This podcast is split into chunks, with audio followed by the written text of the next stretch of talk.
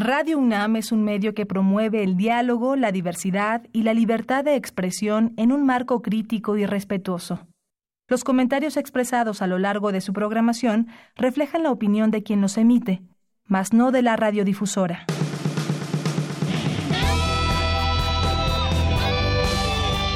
Prisma RU. Relatamos al mundo.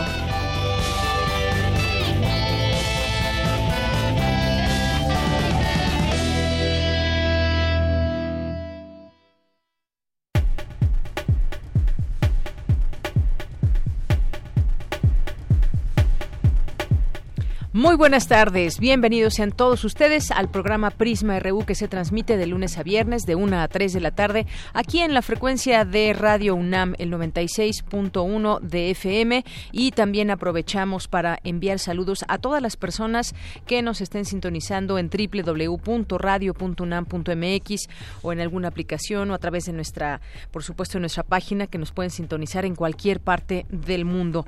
Así que pues háganse presentes y estamos muy dispuestos a escucharles a través del teléfono en el 5536 4339 y estamos también atentos a nuestras redes sociales arroba PrismaRU en Twitter y PrismaRU en Facebook. Yo soy Deyanira Morán y a nombre de todos mis compañeros, a nombre de todo este equipo, pues lo invitamos a que se quede con nosotros y le presentamos todos la información y lo que tendremos el día de hoy. Eh, tendremos información universitaria, como es costumbre. Vamos a platicar también de un tema que tiene que ver con las tarjetas de crédito. ¿Ustedes usan tarjeta de crédito? ¿Qué tan frecuente o cómo, pues, eh, cómo es que la usan? Si han tenido algún problema con el banco. Bueno, pues ahora, además de los problemas que nos podamos enfrentar con los intereses, pues también hay una modalidad en que nos roban nuestra tarjeta y bueno, de eso vamos a hablar, pero en específico también vamos a platicar con el doctor César Armando eh, Salazar, que es investigador del Instituto de Investigaciones Económicas de la UNAM, porque nos va a platicar sobre pues las razones por las cuales muchas personas están rechazando o muchos consumidores están rechazando eh, dar el tarjetazo famoso y que pues de momento nos, nos puede salvar de los apuros, pero posteriormente cuando llega el momento de pagar, pues ahí es donde viene el problema. Vamos a platicar de ese tema con este investigador del Instituto de Investigaciones Económicas de la UNAM. Y vamos a hablar sobre la fibromialgia. ¿Saben qué es? ¿Cómo se cura? ¿Cuáles son sus síntomas?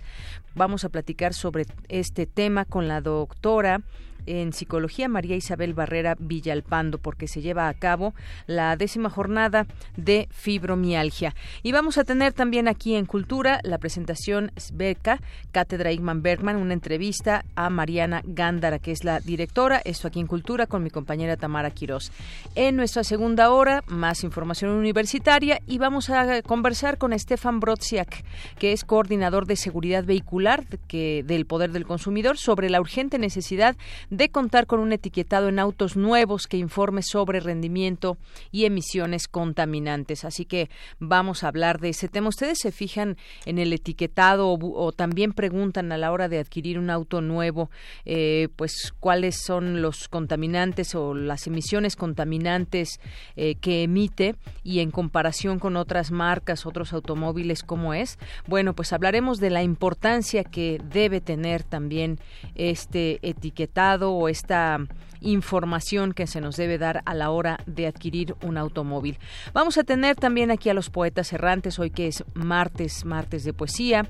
Vamos a, tener esta colaboración de ellos que en unos momentos más nos acompañarán. Bueno, en nuestra segunda hora vamos a tener también poesía con Margarita Castillo y vamos a tener nuestro martes de literatura con Alejandro Toledo en su sección A la orilla de la tarde. Dos ejemplos de obras de los años 20 del siglo pasado, de Salomón de la Selva y Martín Luis Guzmán, en las que un objeto minúsculo resume la experiencia de la guerra. Así que todo esto y más no se lo pierdan hoy aquí en Prisma RU y desde aquí relatamos al mundo. Relatamos al mundo. Relatamos al mundo.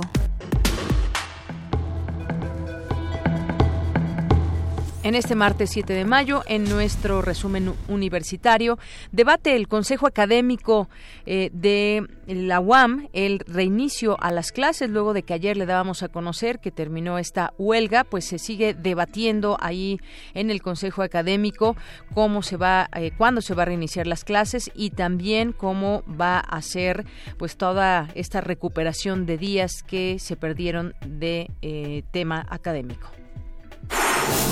Inauguran en las islas de Ciudad Universitaria el túnel Memoria y Tolerancia 3.0. Mi compañera Cindy Pérez Ramírez nos tendrá los detalles. Resaltan que el avance tecnológico ha originado nuevas formas de activismo, como el hacktivismo. Dulce García nos tendrá la información. La ENES de la UAM, de la UNAM, perdón, en Guanajuato, informó que hombres armados ingresaron ayer al plantel y asaltaron la clínica de fisioterapia. En unos momentos más le, daremos, a conocer el comunicado que emite la ENES. En los temas nacionales, el presidente Andrés Manuel López Obrador instruyó a la Secretaría de Marina diseñar un plan de carácter urgente para atender la crisis por el sargazo que se registra en el estado de Quintana Roo que no sé si ya vieron las fotografías, pero son toneladas de sargazo que han llegado a las playas y pues evidentemente esto perjudica, pues perjudica la vista y también pues el ingreso de muchos turistas que pretenden ver playas completamente limpias como se anuncian, como anuncian, eh, como se anuncian los hoteleros, los empresarios, pero esto en este momento no es posible. Alcaldes de municipios aledaños a la base aérea de Santa Lucía denunciaron presiones por parte de la Secretaría de Desarrollo Agrario, Territorial y Urbano para firmar un convenio de cesión de terrenos que permita la construcción del nuevo aeropuerto. Un tribunal federal ratificó en una sentencia la omisión en la que incurrió el Senado al no haber elegido a los 18 magistrados del Sistema Nacional Anticorrupción. La Secretaría de Medio Ambiente revocó temporalmente el permiso de construcción a los desarrolladores del proyecto Mítica por el derribo de más de 40 árboles, algunos dicen 60, en Real de Mayorazgo ahí, en esta calle donde de un día para otro pues amaneció sin árboles el camellón el camellón que está en medio en esta calle de Real Mayorazgo. Y en los temas internacionales, a partir de hoy, Estados Unidos impondrá aranceles de 17.5% a las importaciones de tomate mexicano, informó la Secretaría de Economía. México requiere alrededor de 100 mil millones de dólares entre 2018 y 2030 para llevar a cabo las políticas necesarias para combatir el cambio climático, según el Instituto de Recursos Mundiales.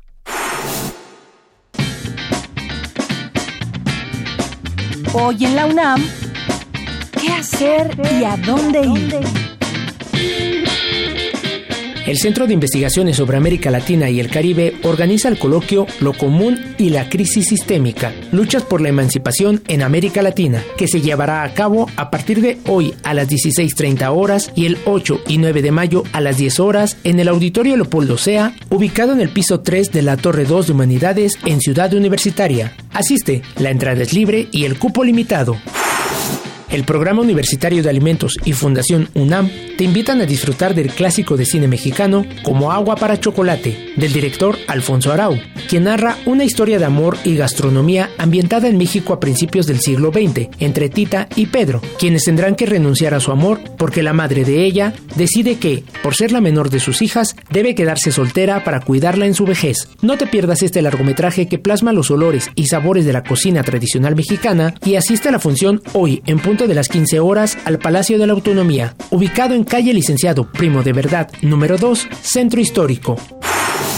No te puedes perder la conferencia magistral Cómo confrontar al neoliberalismo y no morir en el intento. Argentina, México y la nueva ola conservadora en América Latina que contará con la presencia de Axel Kisilov, diputado nacional de la República Argentina y exministro de Economía del gobierno de Cristina Kirchner. El evento será moderado por el doctor en Sociología Política y en Derecho Constitucional, John Ackerman, quien es investigador del Instituto de Investigaciones Jurídicas de la UNAM. Asiste hoy a las 17 horas al Auditorio Benito Juárez de la Facultad de Derecho en Ciudad Universitaria. La entrada es libre y el cupo limitado.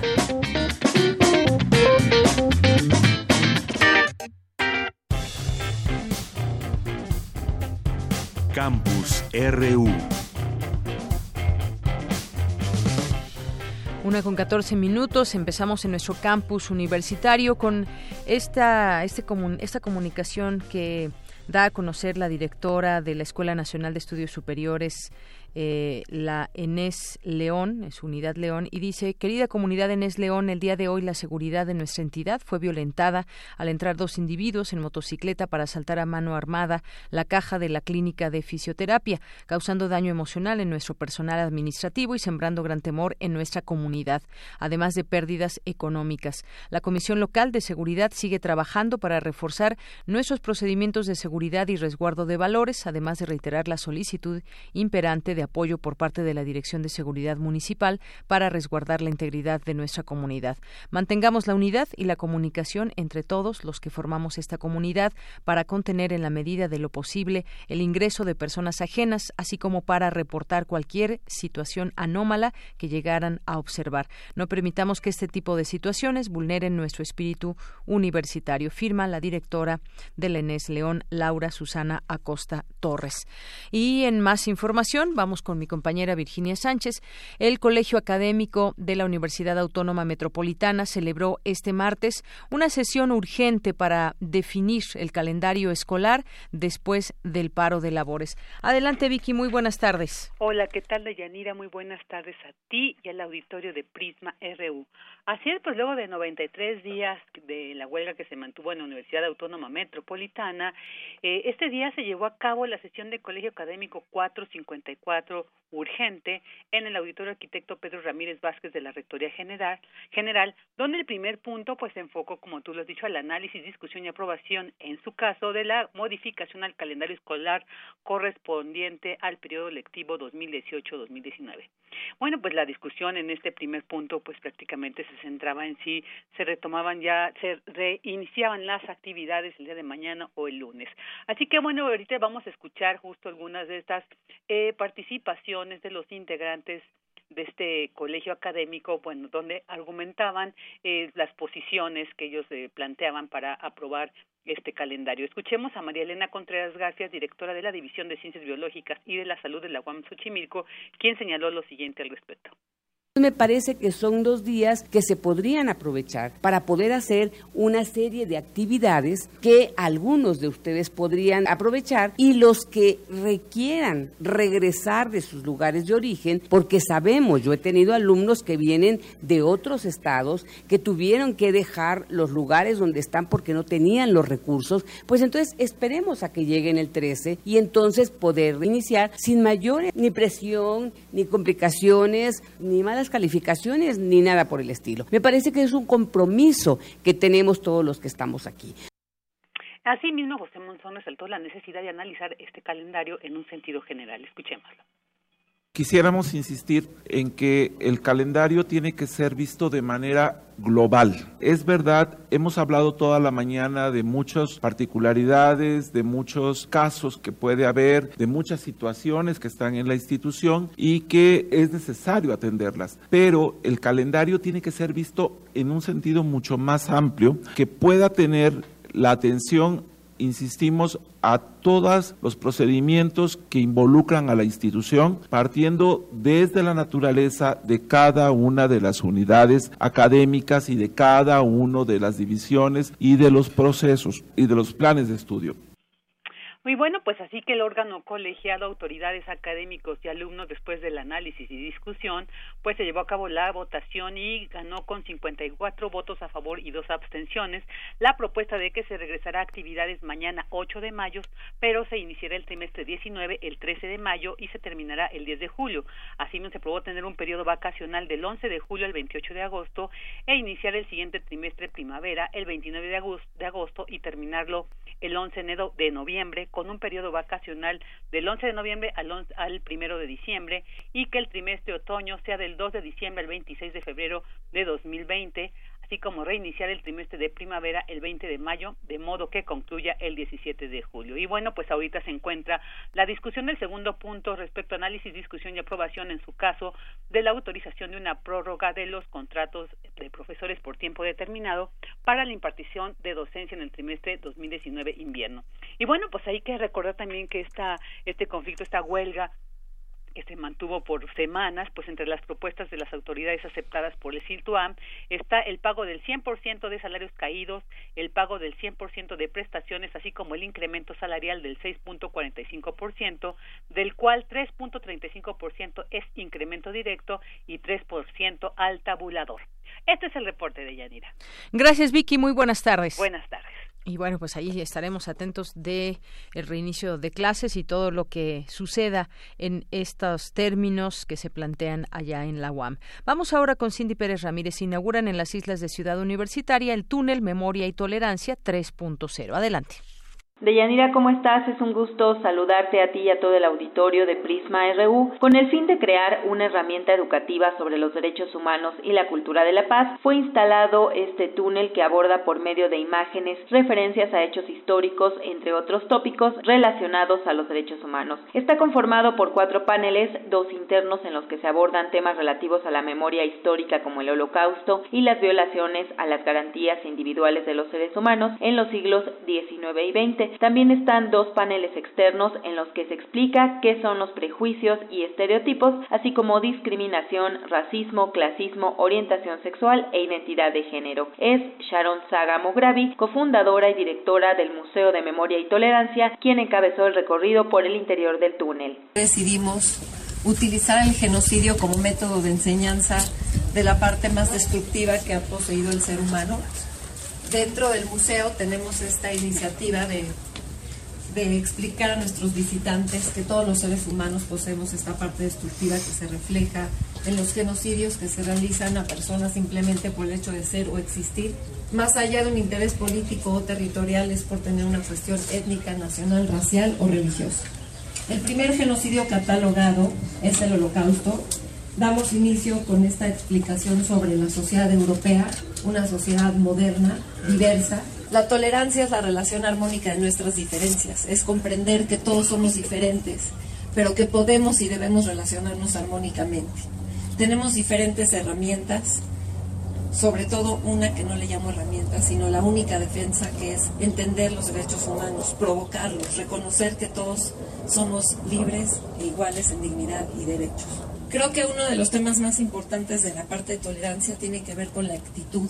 El diálogo es nuestra capacidad, la que distintiva de los animales, nuestra capacidad de conciencia, de dialogar, de empatía, de ponernos en el lugar del otro. De Yanira, para todos nuestros radioescuchas que quieran ir a ver el túnel Memoria y Tolerancia 3.0, estará en las islas de Ciudad Universitaria hasta el 31 de mayo. Hasta aquí el reporte. Muy buenas tardes.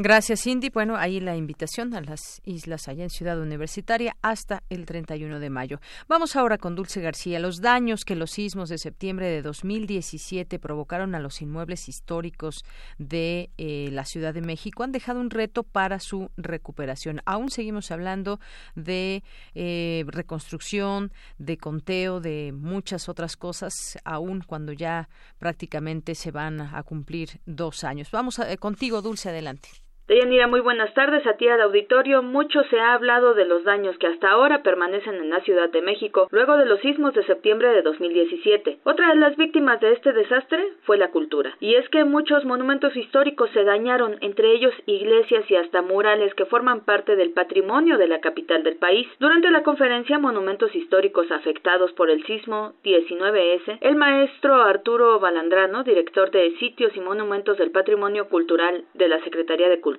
señaló que nunca antes en la historia de la Ciudad de México un desastre natural había provocado un daño así en los sitios emblemáticos. Eh, 2.340 inmuebles afectados son los que el gobierno de la República venía, viene eh, atendiendo eh, a través del programa que eh, diseñamos, armamos, instrumentamos y, e impulsamos en el Instituto Nacional de Antropología e Historia y eh, con el apoyo del, del, INBA y también de la Dirección General de Sitios. Nunca antes habíamos enfrentado este reto, el, desastre nos rebasó a todos, eh, tuvimos que hacer uso de todas las capacidades eh, personal, talentos de las instituciones para poder enfrentar el reto Arturo Balandrano dijo que afortunadamente se cuenta con el recurso para resarcir los daños provocados a los monumentos históricos. Estamos hablando que tenemos un fondo eh, garantizado por el FONDEN, el Fondo Nacional de Desastres, de casi 6 mil millones de pesos y eh, un fondo eh, garantizado por la póliza que contrata el INA cada año para cubrir todos los bienes arqueológicos e históricos del país con un monto de 5 mil millones de pesos. Estamos hablando en total casi de 11 mil millones de pesos para la recuperación de la totalidad de los bienes. Nunca antes se había logrado eh, contar con un financiamiento así para el patrimonio afectado.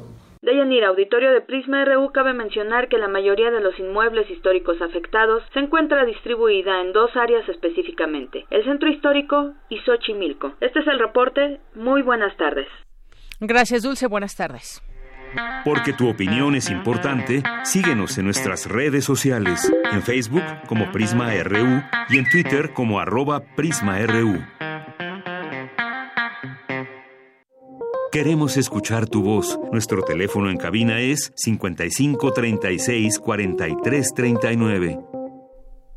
Continuamos una de la tarde con 25 minutos y vamos a hablar ahora de estos tres primeros meses del año. Se dio a conocer que los mexicanos rechazaron rechazaron tener más tarjetas de crédito o usarlas más y bueno vamos a analizar por qué se da esta situación. En algún momento pues las tarjetas han sido las tarjetas de crédito han sido eh, muy importantes para muchas personas que ven en ese crédito la posibilidad de tener eh, dinero a crédito, irlo pagando poco a poco, con intereses, obviamente, intereses que da cada banco. Pero, pues, ¿qué está sucediendo en la economía? Hablemos de este tema con el doctor César Armando Salazar, que es investigador del Instituto de Investigaciones Económicas de la UNAM. ¿Qué tal, doctor? Bienvenido, muy buenas tardes.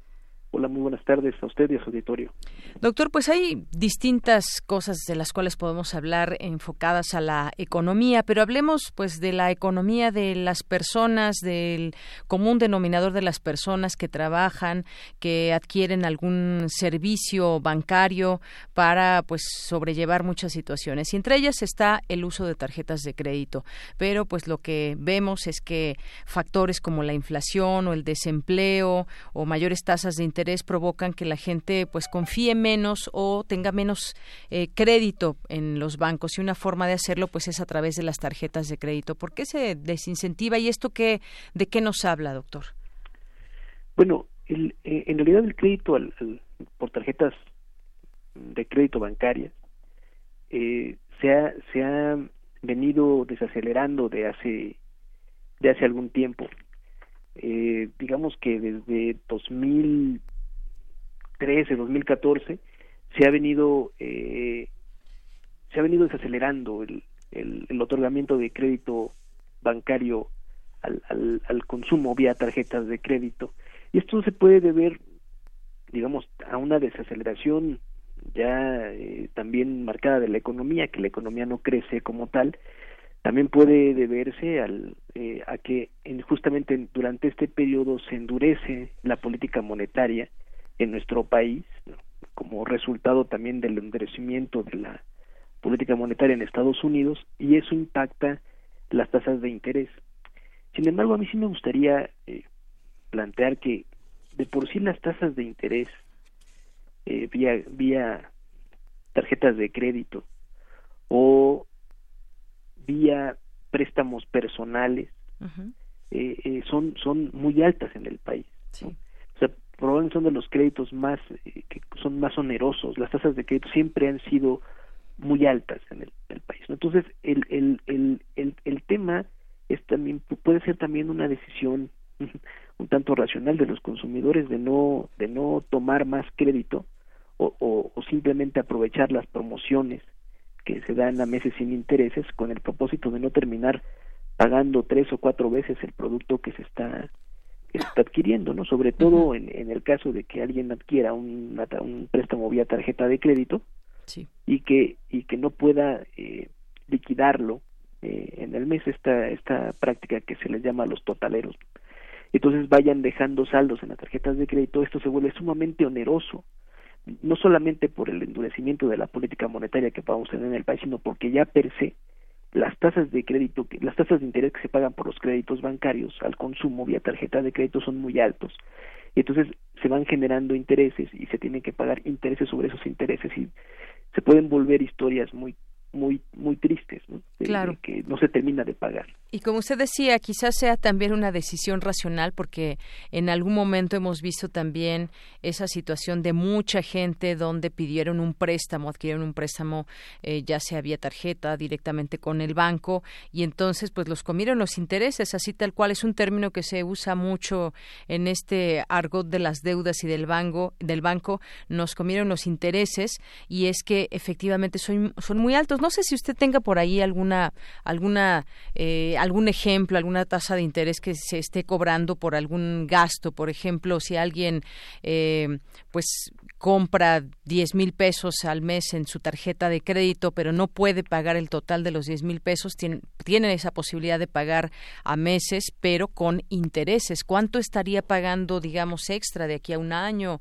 o más o menos para que nos, nos quede claro qué tanto se paga de interés?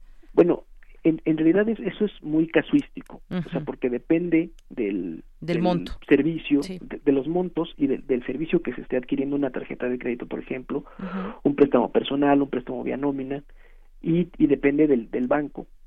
El, el Banco de México ofrece una herramienta donde nosotros podemos analizar los montos, eh, da, da, da, el ejemplo de algunos bancos, pero da también el del sistema de bancario en su conjunto aunque esto no necesariamente puede coincidir con algunos créditos que puedan tener personas en, en instituciones específicas.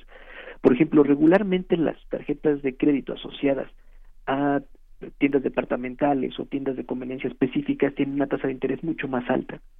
Y una tarjeta de crédito que uno contrata ¿no? ya porque tenemos ahí nuestra nómina o algunos recursos de ahorro en algún banco comercial puede tener una tasa de interés del 25% 30% lo que lo que el Banco de México marca para el para el promedio del sistema para un crédito hasta de 10 mil pesos por ejemplo es como del 55% que se paga por tasa de interés.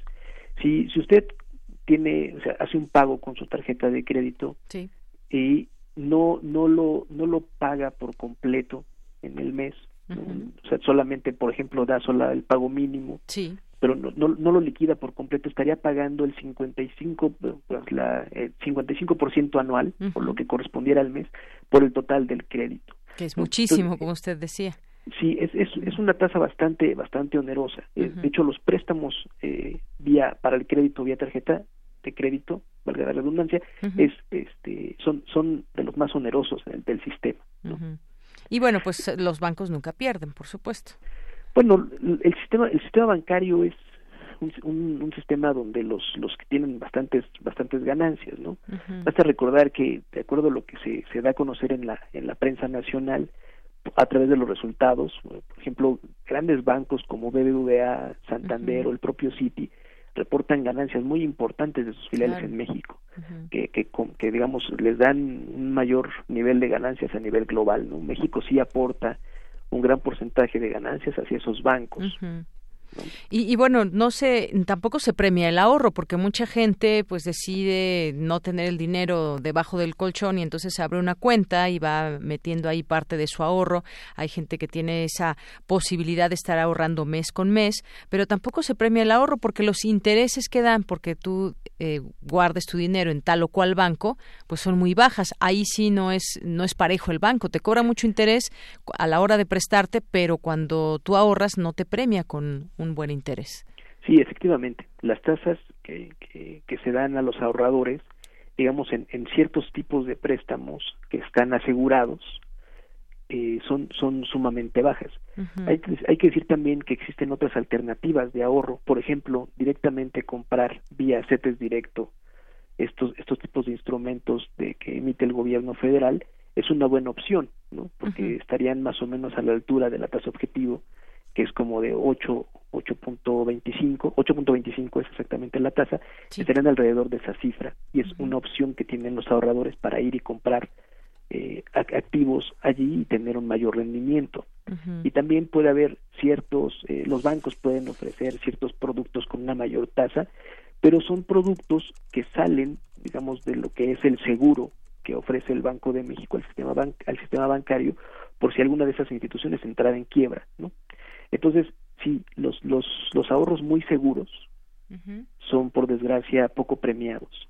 ¿no? Este, tendrían que ir sobre fondos de inversión en donde pudieran tener tasas mucho más elevadas, pero con un mayor riesgo sobre los recursos que están invirtiéndose allí.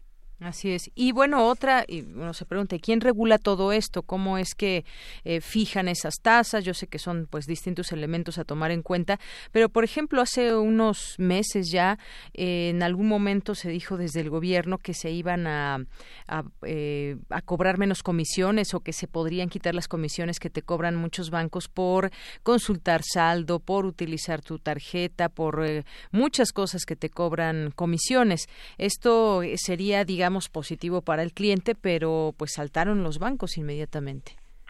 Sí, sí, sí, sí, por supuesto, porque finalmente están, eh, digamos, los grandes márgenes de, utilidad que pueden obtener de sus filiales en México se dan justamente a partir de la regulación que tenemos, ¿no? La regulación del sistema bancario, por supuesto, está, están, eh, hay varias instituciones, el Banco de México, eh, está la Secretaría de Hacienda también como parte integrante de este sistema financiero, la Comisión Nacional eh, Bancaria y de Valores, en fin, ¿no? hay un hay un hay entes reguladores, pero todo obviamente lo que tenemos actualmente es a, partir de la regulación que existe hoy. Eh, esta esta esta propuesta, ¿no? Eh, probablemente no llegó en el momento más adecuado en donde estaba entrando un nuevo gobierno, eh, el nuevo gobierno ha dicho que no quiere tocar el, sector financiero y que no quiere tocar, por ejemplo, la parte de los impuestos, sino hasta tres años después de que, de que tomó posesión. Y entonces sí eh, eh, eh em, se, se, dejó de lado, o al menos ya no, no se le ha dado tanta, tanto seguimiento y creo que por ahí ya está congelado. Pero sí se debería de revisar cuáles son las, las, las comisiones justas que deben pagarse, la regulación, las tasas, si hubiera tasas este, específicas sobre productos.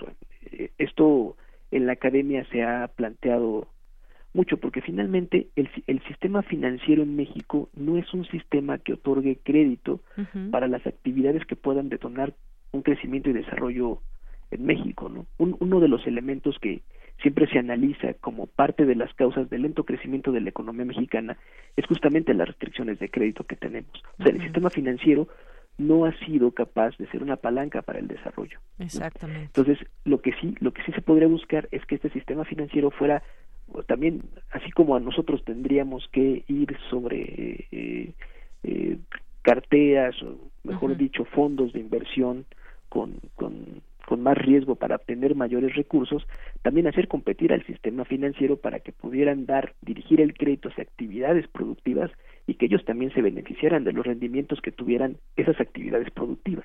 Pero por ahora es, es, es digamos, el, el, el, sector financiero es de los más consentidos y no deben y tienen muy altos márgenes de, de ganancias sin poner en riesgo sus activos, o sea, con, con, el menor eh, con el menor esfuerzo, ¿no?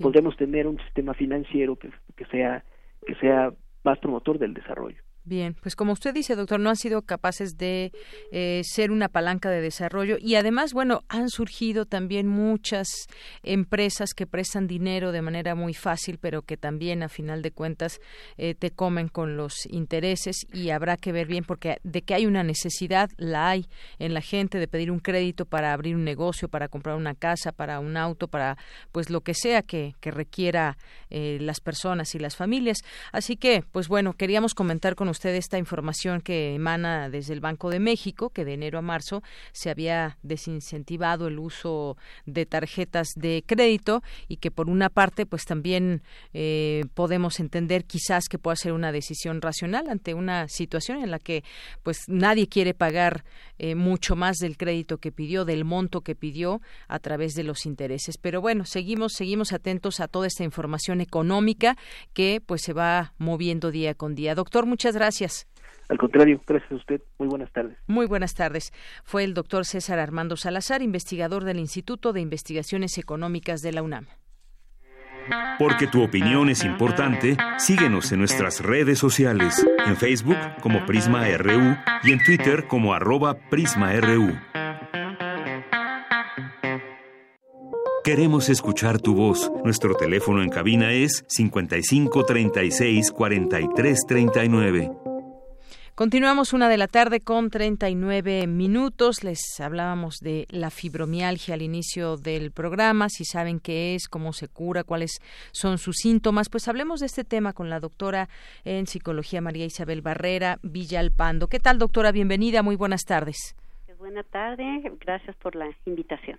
Y además, doctora, estamos en esta décima jornada de la fibromialgia. Platíquenos, por favor, qué, eh, de qué se trata esta enfermedad, este padecimiento que, pues, es un padecimiento, sabemos, incapacitante, pero que no, del cual no hay tanta información en México. ¿Cómo podemos entenderlo? Claro que sí, tiene toda la razón y esa es la idea y por eso agradezco también este espacio.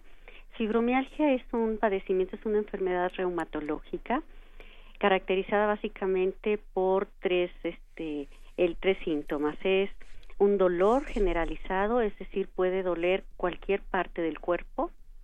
Además, eh, la, la enfermedad va acompañada de un cansancio también inexplicable, no es proporcional a algún esfuerzo que haya hecho la persona, porque puede aparecer sin ningún esfuerzo.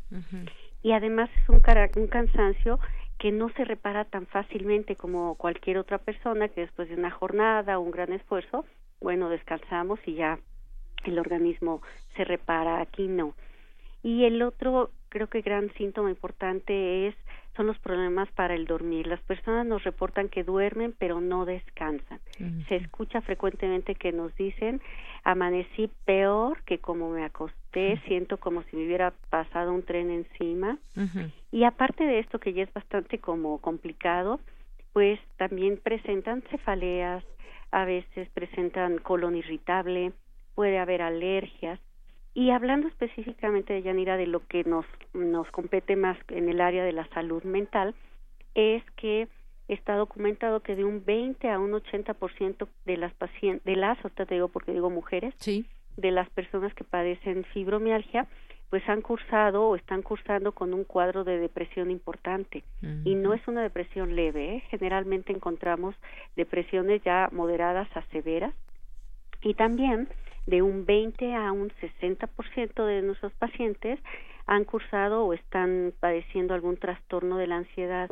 De ahí que en, en este Instituto Nacional de Psiquiatría, desde hace 15 años se ha venido dando la atención a pacientes psiquiátricos que los cursan con depresión y ansiedad, que son los problemas que más vemos en esta institución, pero que al padecer fibromialgia y lo traen eh, documentado por una carta de reumatólogo, entonces, bueno, el tratamiento se, da, se ha dado integral con psiquiatras que manejan todo lo farmacológico y yo psicóloga pues he estado coordinando los grupos de la terapia cognitivo-conductual para fibromialgia y otros trastornos dolorosos. ¿Por qué? Porque pues aquí lo que más vemos es ansiedad y depresión. Imagínense ustedes estar constantemente adoloridos, constantemente cansados, sin dormir bien, pues es una cosa muy muy difícil de manejar. Así es, como nos dice, es un dolor generalizado, cansancio inexplicable, son las principales, digamos, síntomas. Pero entonces, ¿la fibromialgia está estrechamente ligada a, la depresión? Eh, ¿O pueden estar también separadas? Sí, sí, claro. Hay una fuerte asociación de esta enfermedad con depresión y ansiedad, pero por supuesto que hay casos en donde nada más tienen la fibromialgia y no necesariamente presentan ni depresión o ansiedad. ¿sí? Y tampoco quiere decir, no es una relación causal, tampoco es que los pacientes con depresión o ansiedad vayan a tener la fibromialgia, no. Hablamos de una relación de asociación. Bien. Y doctora, sí, me gustaría que nos platique ahora también del tratamiento, si hay un tratamiento efectivo, si se cura, si cómo se trata esta enfermedad. Claro, como como muchas otras condiciones médicas o incluso psiquiátricas, no hay una cura absoluta. Sin embargo, bueno, quiero dejar un, mensaje esperanzador. Si es controlable, lo importante sería, primero, contar con un buen diagnóstico, porque sabemos que las personas, los pacientes han, han peregrinado por varios años, que está reportado alrededor de unos 5 o 7 años, en donde han consultado a varios especialistas, gastroenterólogo, médico general, en fin, han gastado mucho, han tenido incluso cirugías innecesarias por el gran desconocimiento que hay y debo decirlo con todo el respeto de los profesionales de la salud hacia este padecimiento. Malos diagnósticos cerrados muchas veces. Exacto, diagnósticos equivocados. Entonces, bueno, ya cuando llegan se da este tratamiento, básicamente es con antidepresivos duales que impactan a serotonina y noradrenalina. Generalmente también les acompañan de algún modulador de dolor y por supuesto esto debe ir de la mano de la terapia psicológica, está reportada en la literatura, terapia cognitivo-conductual y terapia interpersonal es lo que más se ha investigado y lo que ha mostrado una gran efectividad. Específicamente lo que yo les apoyo es con la terapia cognitivo-conductual contextual, que es una serie de estrategias para ayudarles a disminuir estos síntomas, a disminuir el dolor, el cansancio, se les da psicoeducación, información primero de lo que es el padecimiento y cómo ir resolviendo y mejorando su calidad de vida y que y que bueno, hay otros elementos muy importantes. Ejercicio de bajo impacto tipo tai chi les va muy bien, un yoga les va muy bien. Hay que manejar la alimentación, reducir todo aquello que contenga cafeína, su alimentación es deseable que sea más de tipo vegetariano y por supuesto apoyo social, espiritualidad para quien tenga un sentido de vida en este, en este aspecto, religión. Nosotros nos apoyamos de estas creencias y de esta esencia de las personas para trabajar de manera integral con esto. Esto, esto sería el tratamiento integral. Integral, así es. Y uno siempre pues quiere conocer el origen eh, y muchas veces pues no hay un origen específico. ahorita me vino a la, a la mente, por ejemplo, el cáncer que se vuelve ahora una enfermedad tan común, pues de pronto no se sabe específicamente cuál es el origen de la enfermedad de un cáncer de seno, de un cáncer, cáncer de pulmón. En el caso de la fibromialgia, ¿se ha detectado algún origen en particular? Eh, es precisamente forma parte de algo que llamamos enfermedades complejas porque no hay una causa única identificada.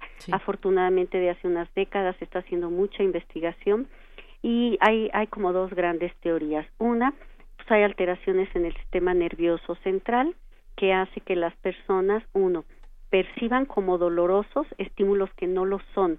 Es decir, Deyanira, una caricia, una palmadita, el roce de ropa puede dolerles y no es que lo inventen de verdad, es que sus receptores están alterados y perciben como doloroso esto.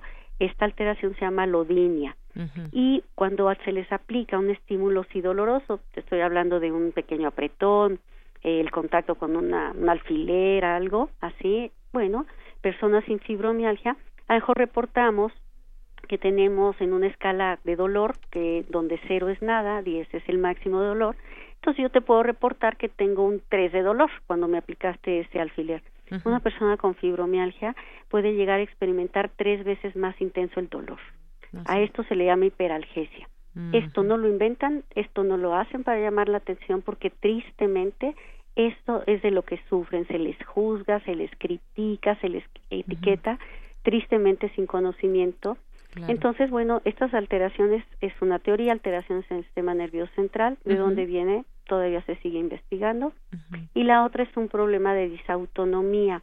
El sistema de respuesta de estrés de, la, de las personas con fibro está alterado. Ellas tienen una gran activación simpática, son, por así decirlo de manera sencilla, eh, son muy estresadas, su sistema de, que, de alteración a, estrés está muy activado incluso en, en momentos o en horas de la noche que ya deberían estar descansando, pareciera que su sistema nervioso todavía está muy, muy activado.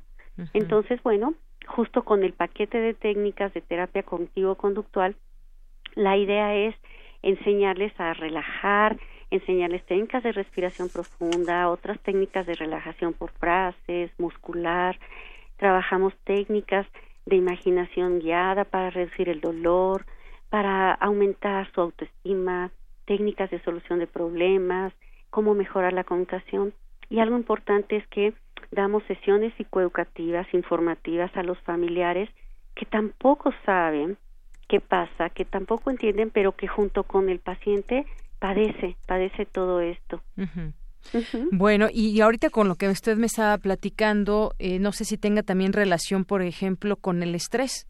Ah, claro. Está documentado que un mal manejo de su respuesta de estrés, por supuesto, les aumenta el dolor, aumenta la sensación en los puntos dolorosos o en el número de puntos, se sienten más cansados, entonces mal manejo de estrés y mal manejo de emoción, una emoción también muy intensa como sería el enojo, este tiene repercusión inmediata. Los pacientes te lo dicen, se impacta de inmediatamente en el cuerpo. Por eso es que justo este, esta terapia cognitivo-conductual, la base central es enseñarles a manejar el estrés. Tú sabes, no es que la respuesta de estrés sea mala, es que no sabemos cómo manejarlo. La respuesta de estrés es adaptativa, es de supervivencia. Entonces, claro, en la base de todo este tratamiento está un mejor manejo de la respuesta de estrés. Bien. Y por último, doctora, ¿dónde puede acudir una persona que pues, piensa que puede tener esta enfermedad, que está teniendo estas características eh, que nos comenta, estos padecimientos? Eh, ¿Dónde puede acudir? Claro, este puede acudir a alguna institución y eh, con, que la que la pasen con un médico general y después un reumatólogo para que diagnostique eso de manera privada. Hay varios especialistas que, que pueden este, atenderlas y hacer el, diagnóstico. Y aquí en el Instituto de Psiquiatría eh, tienen que hacer una preconsulta eh, con el motivo de depresión o ansiedad, que es generalmente lo que presentan, y con un diagnóstico ya por escrito en alguna carta de un reumatólogo para que los colegas psiquiatras puedan dar su tratamiento farmacológico tomando en cuenta estas condiciones y luego ya lo pasan a la persona aquí al departamento de psicoterapia al que pertenezco para que les ingrese al grupo que tiene una duración de 20 sesiones. Mañana en la jornada. Es la jornada mañana. Es la jornada, la décima jornada ya aquí en el instituto. La, eh, la inauguración será a las nueve de la mañana y participan en el programa reumatóloga, psiquiatra, neurofisiólogo, una doctora en farmacología que va a hablar de productos naturales. Algo muy lindo y emotivo es que los propios pacientes y familiares tienen un papel muy activo en su tratamiento y son parte de la organización, se, se muestran trabajos, sus testimonios y en particular yo voy a hablar de, de, lo que hemos hecho a 15 años de que hemos estado trabajando en este instituto con todo el apoyo de los directores. La entrada es libre, pueden ver, pueden entrar a la página del Instituto Nacional de Psiquiatría Ramón de la Fuente, ahí está nuestro cartel, ahí viene todo el programa y viene un apartado para que puedan registrarse y si no, que llegue la, la gente interesada, a las 8 de la mañana vamos a estar en el registro y bueno, pues aquí les esperamos con muchísimo gusto. Pues muchísimas gracias por esta invitación, eh, doctora, que sea un éxito informativo esta jornada y por lo pronto gracias por esa entrevista aquí en Prisma RU. Gracias a ustedes, muy amables y buena tarde. Muy buenas tardes, la doctora en psicología, María Isabel Barrera, para hablar de ese tema de la fibromialgia. Porque tu opinión es importante, síguenos en nuestras redes sociales, en Facebook como Prisma RU y en Twitter como arroba PrismaRU.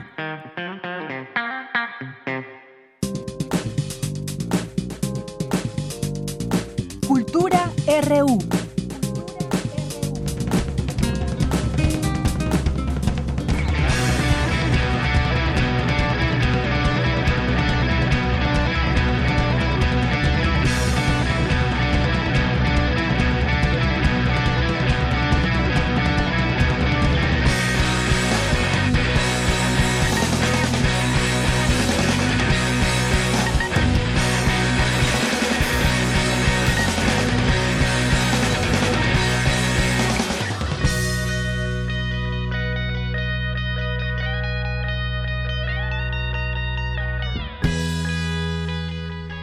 Este buen ritmo entramos hoy a la sección de cultura. ¿Qué tal, Tamara? Muy buenas tardes. Deyanira, muy buenas tardes a ti y a todos los que nos acompañan esta tarde a través de esta frecuencia universitaria. La producción ya nos puso a bailar en la cabina completa. Estamos escuchando algo de Arctic Monkeys, A Certain Romance, porque un día como hoy, pues nació Matt Helders, baterista de la agrupación. Escuchemos un fragmento más de esta música.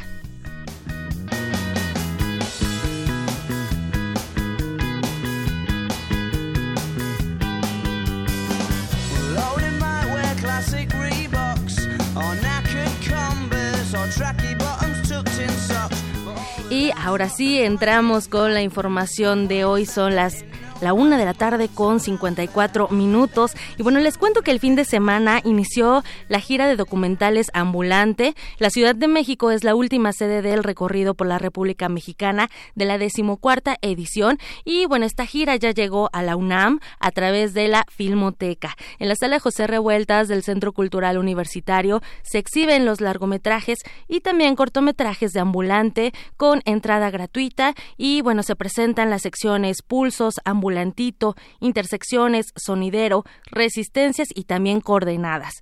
Y también les cuento que en el marco de esta edición la cátedra Bergman se une con la proyección comentada de la película Cervenka de Neboya, eh, Neboya y bueno, en este documental eh, el escenario, lo que van a ver es un escenario vacío donde se presenta pues un espacio de escucha, un territorio de confesión y en él se, se ensaya una obra de teatro. Y bueno, conversamos con Mariana Gándara, ella es dramaturga, artista interdisciplinaria, también es gestora y coordinadora de la cátedra Igman Bergman de la UNAM. del director croata Neboja Elipchevich.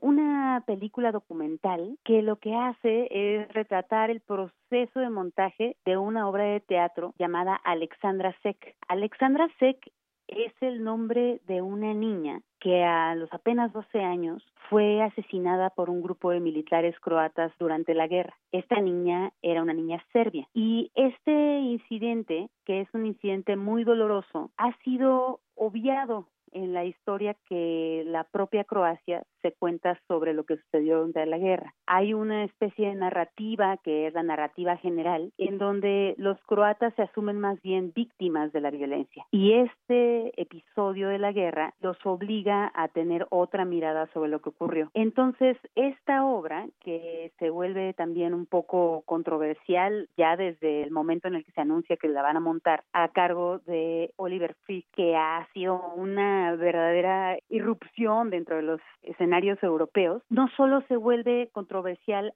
afuera del proceso de montaje, sino al interior del mismo. Es decir, los actores que tienen que llevar a cabo tienen que pasar por una serie de ejercicios y conversaciones que los confrontan con su propio ejercicio de racismo, su manera en la que también a partir de esta narrativa que todos aprendieron, porque ninguno de ellos fue parte del conflicto, son ya de las generaciones que nacieron en los últimos años de la guerra o que ya más bien la guerra es algo que se les contó, pues esta manera en la que se les contó el conflicto hace que aún hoy estén muy latentes esta serie de discriminaciones que hacen que para alguien hoy en día ser serbio en Croacia siga siendo difícil, siga siendo un espacio vulnerable, siga siendo una posibilidad de opresión. Y para hablar de esto estará presente el director del documental y también tendremos a dos invitados. Rubén Ortiz, que es un creador escénico mexicano que lleva muchísimo tiempo investigando sobre cuál es el papel social del teatro, qué podemos hacer eh, en un nivel de teatro comunitario y qué nos puede revelar el teatro sobre nosotros mismos. Y por otro lado, Dubravka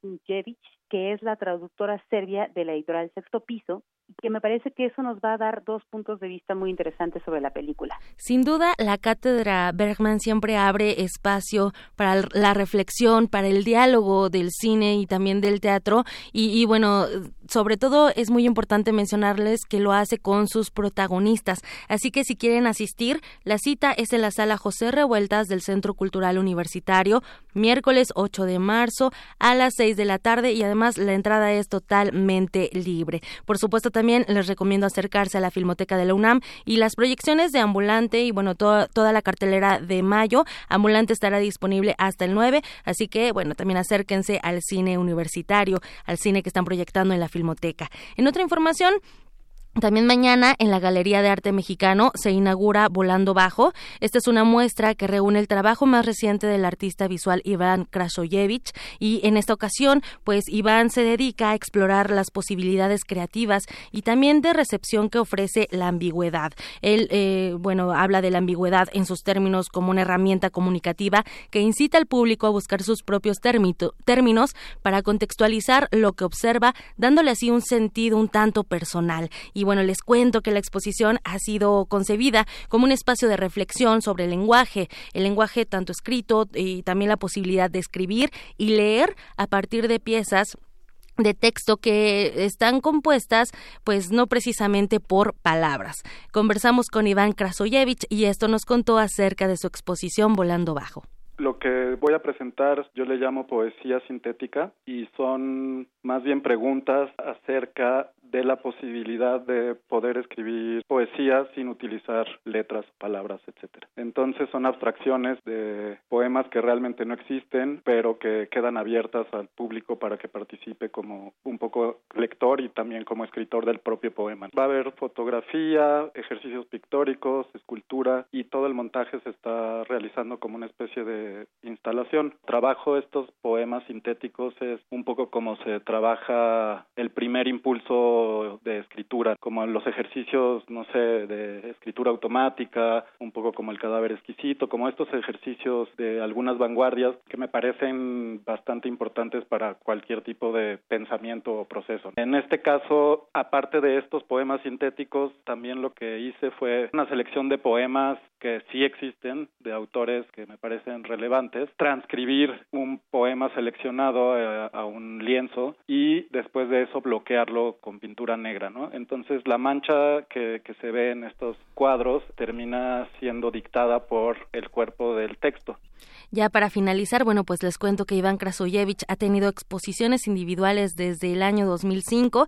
El año pasado expuso en el Museo Experimental El Eco, uno de los recintos de la UNAM, donde presentó Teníamos que hablar y ahí construyó poemas sin palabras. Solo usó objetos como alfombras, trozos de mármol, tubos de PVC y brillantes cabellos artificiales. Ya nos contaba ahí un poco de su concepto de artificial y Krasoyevich eh, también me comentó que Volando Bajo eh, la considera la segunda parte de la exposición mostrada en el ECO, solo que no tan experimental. En sí, Volando Bajo pues era un lugar de múltiples lecturas sin un orden preestablecido. Así que si quieren conocer más del lenguaje visual de Iván Krasoyevich a través de Volando Bajo, la inauguración es mañana 8 de mayo a las 6 de la tarde en la Galería de Arte Mexicano, ubicada en Gobernador Rafael Rebollar número 43, en la colonia San Miguel Chapultepec. La entrada es totalmente libre y estará disponible también hasta el 18 de julio. Y también tenemos boletos para el teatro, así que si quiere irse al Teatro Helénico, tenemos tres pases dobles para eh, la obra El Coro, que bueno, se va a estrenar. También mañana miércoles se estrena esta obra y bueno, es la función es a las 6 de la tarde, así que llamen al 55 36, perdón, la función es a las 8:30, 8:30 de la noche y el Teatro Helénico se encuentra en la Avenida Revolución 1500 en la colonia Guadalupe Inn. Si quieren ir a ver esta obra El Coro, llamen al 55 36 43 39 y váyanse al estreno allá en el Helénico, en el foro La Gruta. Yo me despido y les deseo que tengan una excelente tarde. Muchas gracias y nos vamos ahora al corte. Regresamos a la segunda hora de Prisma RU.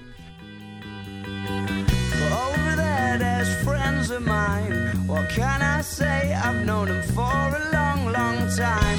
And it might overstep the line, but you just cannot get angry in the same way. Prisma RU. Relatamos al mundo. ¿Quiénes hacen la ciencia? ¿Cómo se suma la ciencia a las soluciones de los problemas iberoamericanos? Científicos, investigadores y académicos de Iberoamérica hablan de los avances en ciencia, tecnología e innovación que inciden en nuestra vida. La ciencia que somos. Iberoamérica al aire. Viernes a las 10 y media de la mañana. 96.1 de FM. Retransmisión, domingos a las 9.30 de la mañana por el 860 de AM. Radio UNAM. Experiencia sonora.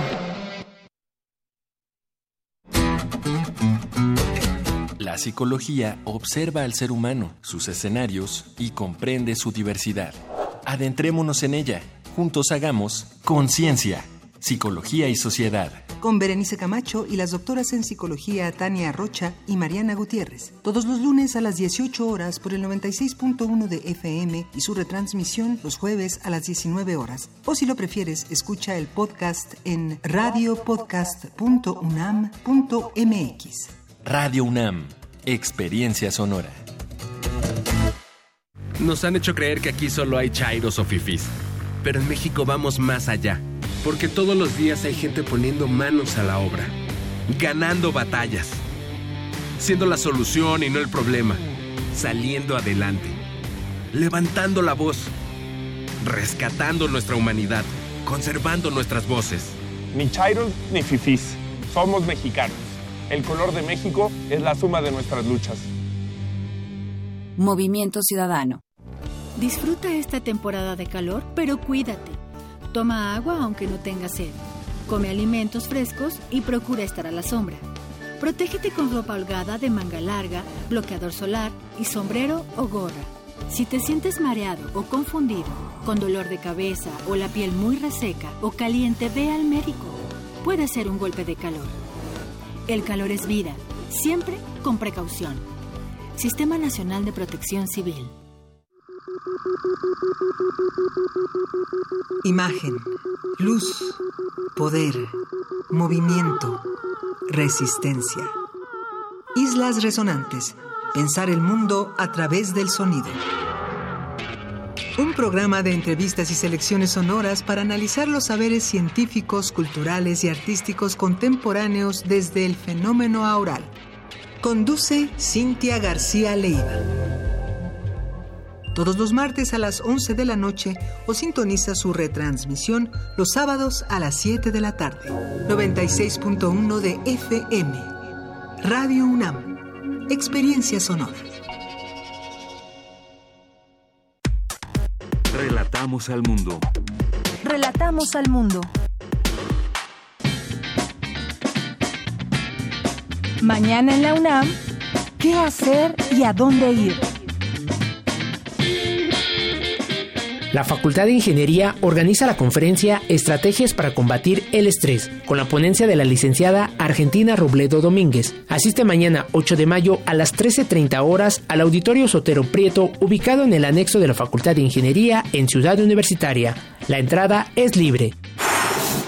Como parte del ciclo de actividades Mujeres y Economía, se llevará a cabo la mesa redonda Cambios en el papel económico de las mujeres, con la ponencia de los académicos Abraham Granados, Berenice Ramírez, Patricia Sosa y Violeta Rodríguez del Villar. La cita es mañana 8 de mayo en punto de las 10 horas en la sala Dr. Ángel Basols Batalla del Instituto de Investigaciones Económicas.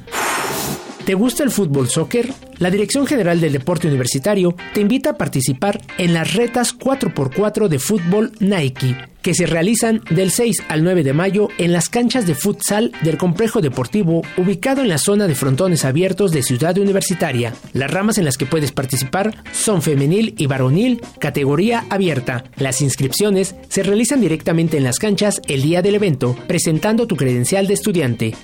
Para Prisma RU, Daniel Olivares.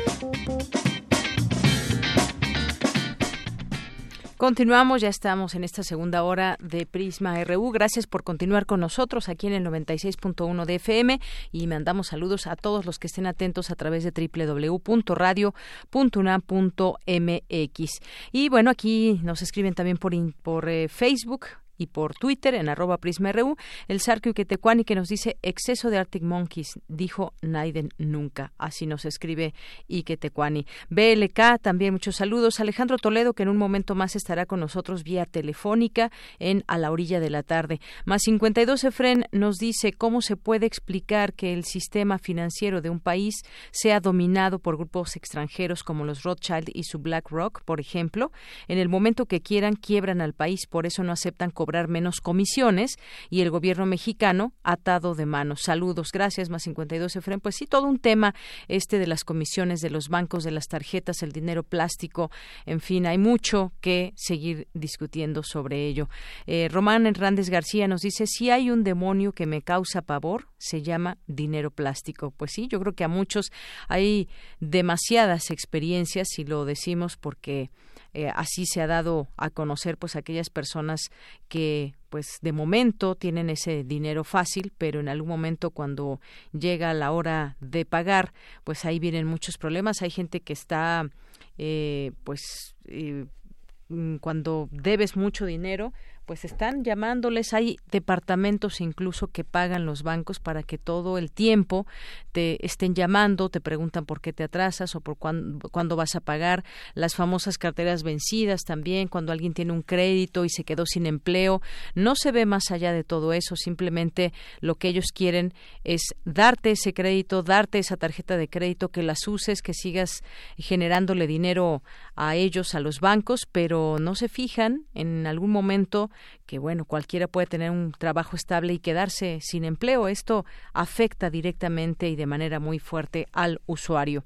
Eh, también nos escribe por aquí Galán de Barrio, muy importante hoy porque hablarán sobre las tarjetas de crédito. Atentos, muy interesante información económica. Gracias, Galán de Barrio, te mandamos muchos saludos. Aura eh, Boreal, ahorita, ahorita también te contestamos. Muchas gracias. Y gracias a las personas que se vayan sumando aquí en este espacio con sus comentarios.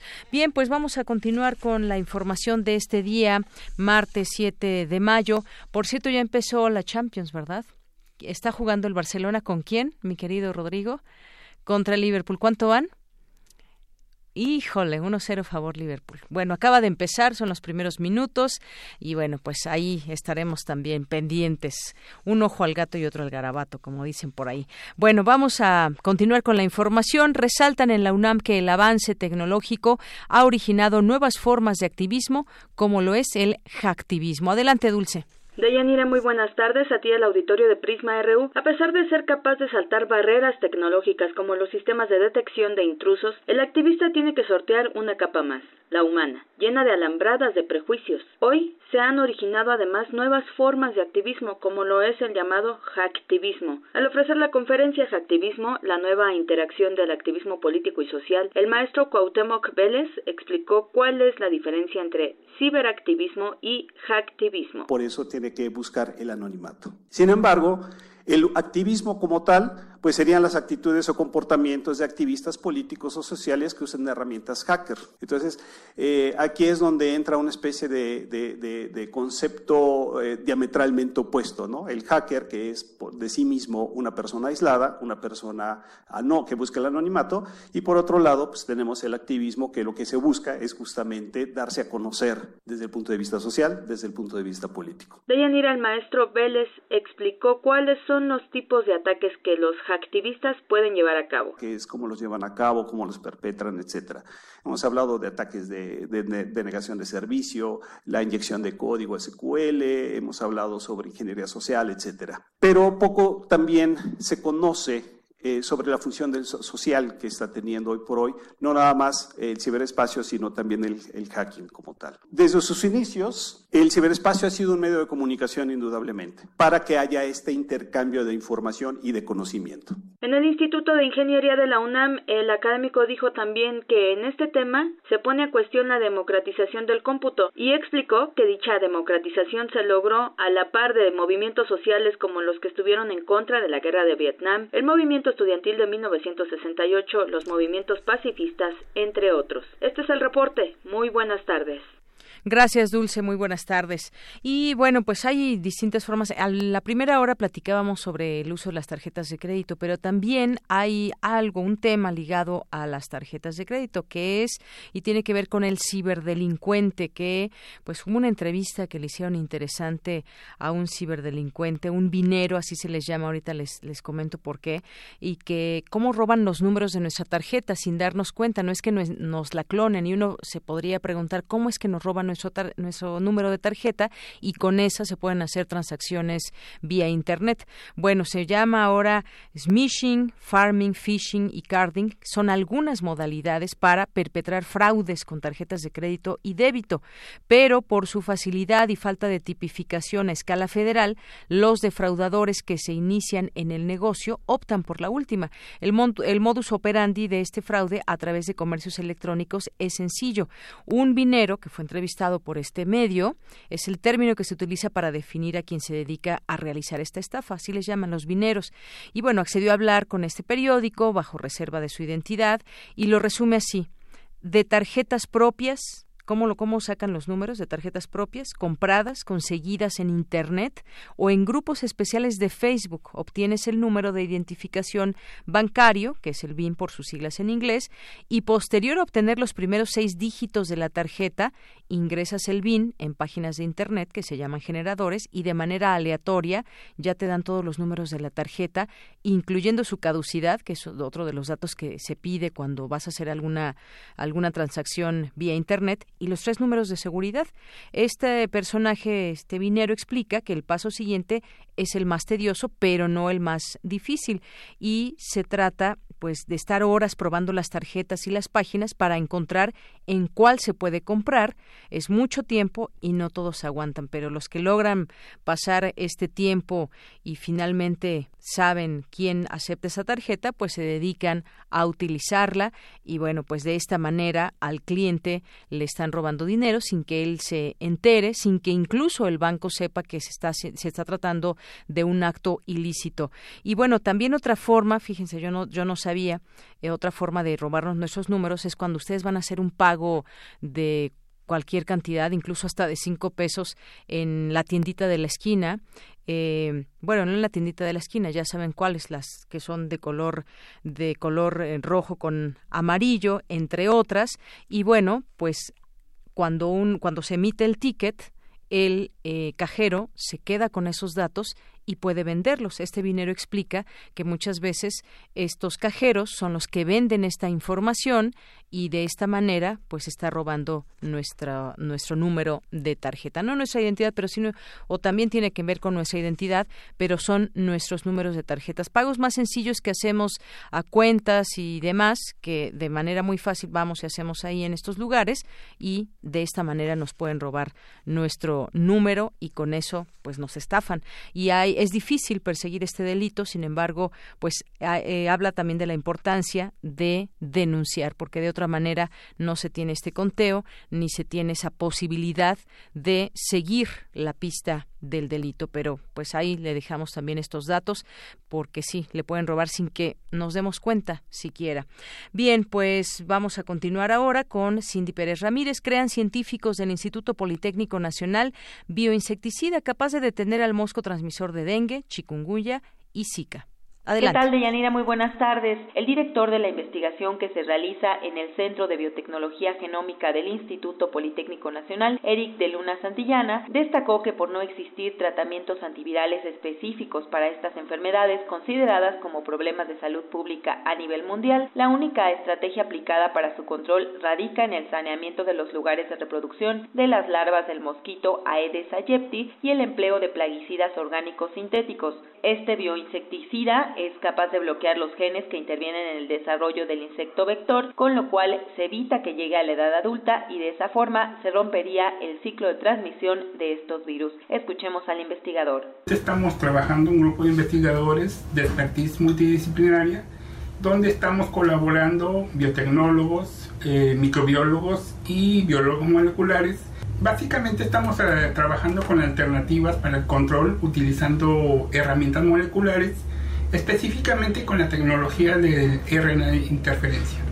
Y con ello lo que estamos tratando es silenciar genes eh, de índole metabólico de tal manera que al bloquear estos genes repercuta en un efecto letal para el insecto vector.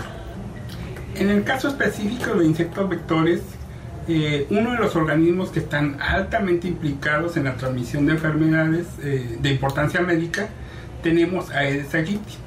Este es un insecto altamente competente que está implicado en la transmisión de enfermedades virales, tales como dengue, zika y chikungunya. Un segundo aspecto importante de este tipo de organismo es que su distribución se da a nivel mundial.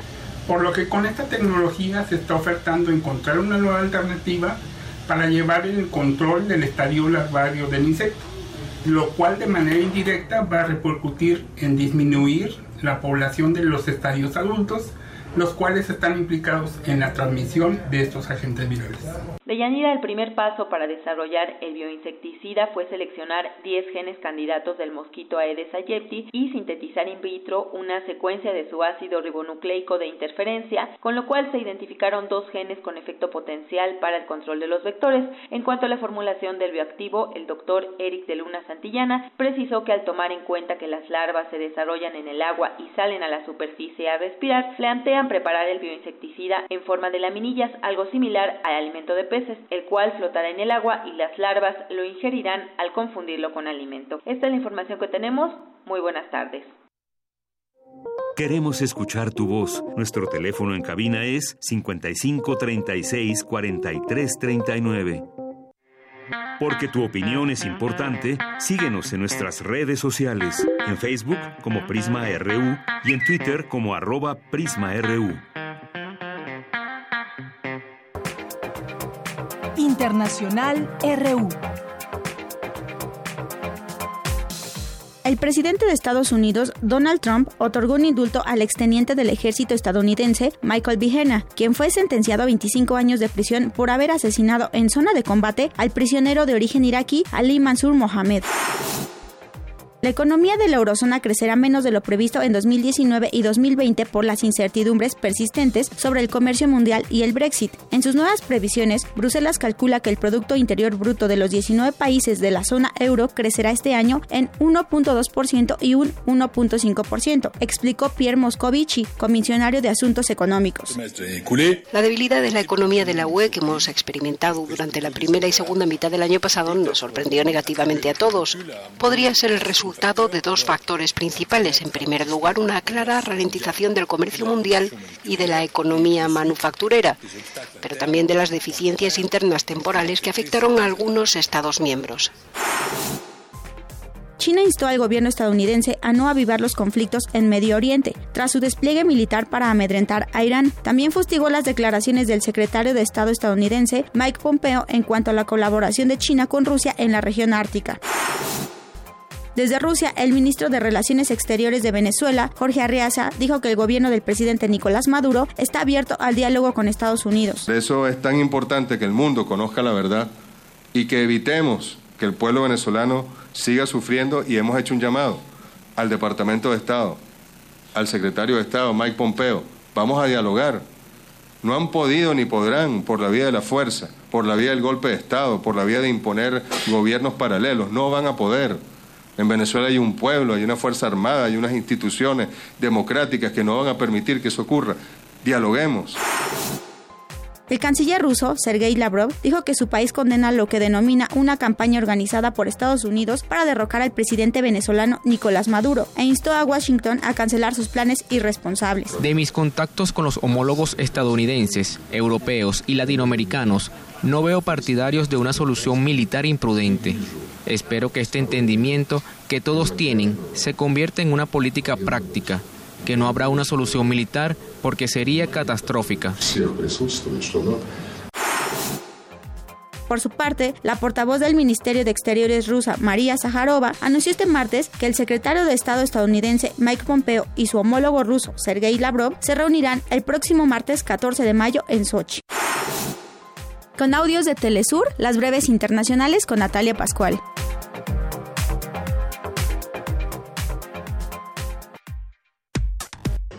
Relatamos al mundo. Relatamos al mundo. Bien, continuamos y nos llamó Adrián Martínez, donde nos dice que la fibromialgia, el género es importante. Sí, efectivamente, algunos de los datos que dábamos a conocer y que nos decía la doctora tiene que ver con las mujeres, padecen más las mujeres la fibromialgia que los hombres, hasta en un 90%. Esa enfermedad afecta en 90% a mujeres y, bueno, pues no es atendida por los servicios de salud. Al no estar en el cuadro de enfermedades, es otro dato importante. Como bien nos decía la doctora hace unos momentos en nuestra primera hora, pues a menudo se confunde y es tratada como artritis o reuma y esto impide que los pacientes tengan una atención profesional oportuna. Gracias por este dato, eh, Adrián Martínez, que nos llamó hace unos momentos. Y bueno, hay otros, hay otros temas también en términos nacionales. Estaba viendo esta eh, al periódico Reforma, que en su página digital tiene como primera nota, eh, dice el ejecutómetro. Dice, despuntan multiejecuciones. Durante abril, al menos 205 personas murieron en 54 ataques multihomicidas cometidos en 22 entidades del país, principalmente en Guanajuato, Veracruz, Michoacán, Chihuahua y Jalisco. Y aquí lleva este conteo, dice abril 2019, 5.101 ejecutados esta cifra al 30 de abril. Y uno se pregunta también, aquí el más violento en este ejecutómetro fue Guanajuato, con 867 ejecutados, personas que murieron. Y uno se pregunta, ¿y cómo, cómo trabaja un gobierno? ¿Cómo trabaja un gobierno municipal? ¿Cómo se coordina con un Estado, en este caso el gobernador de Guanajuato, y a su vez cómo se hace esta coordinación a nivel federal. Habrá que preguntarse, miren, los más destacados desafortunadamente en hechos violentos son Guanajuato, Jalisco, Chihuahua, Michoacán y luego Veracruz. ¿Qué están haciendo sus gobernadores? Se trata de reclamarle, sí, por supuesto, a un gobierno que pues pretende bajar estos índices de eh, delictividad en el país, pero se trata también de que cada quien haga su trabajo, de que cada quien haga su parte y entonces pues habremos de reclamarle a toda esa cadena de autoridades, empezando desde un municipio, ¿qué está haciendo un municipio? A un presidente municipal que se le paga nada mal en este país, a un presidente municipal no se diga a un gobernador qué están haciendo por sus comunidades, por sus estados. Bien, pues continuamos. Continuamos y ya está en la línea telefónica Stefan Brodziak, que es coordinador de seguridad vehicular del Poder del Consumidor, sobre la urgente necesidad de contar con un etiquetado en autos nuevos que informe sobre rendimiento y emisiones contaminantes. ¿Qué tal, Stefan? Buenas tardes. Hola, Deyanira. Buenas tardes. Un gusto estar contigo. Gracias. Bueno, pues platicar sobre este tema. Yo preguntaba al inicio a nuestros radioescuchas si a la hora de comprar un automóvil, por ejemplo, ¿qué tomamos en cuenta? Solamente el modelo, el color. ¿Qué tomamos en cuenta? Tomamos en cuenta, por ejemplo, temas de emisiones contaminantes. Yo creo que, pues, es un buen momento para eh, pues tomar cartas en este asunto, saber que vivimos en una ciudad que está por demás, eh, tiene mucha contaminación en el aire y podríamos voltear a ver cuáles son los automóviles, aquellos automóviles que contaminan menos. ¿Cómo ir entendiendo todo esto, Estefan?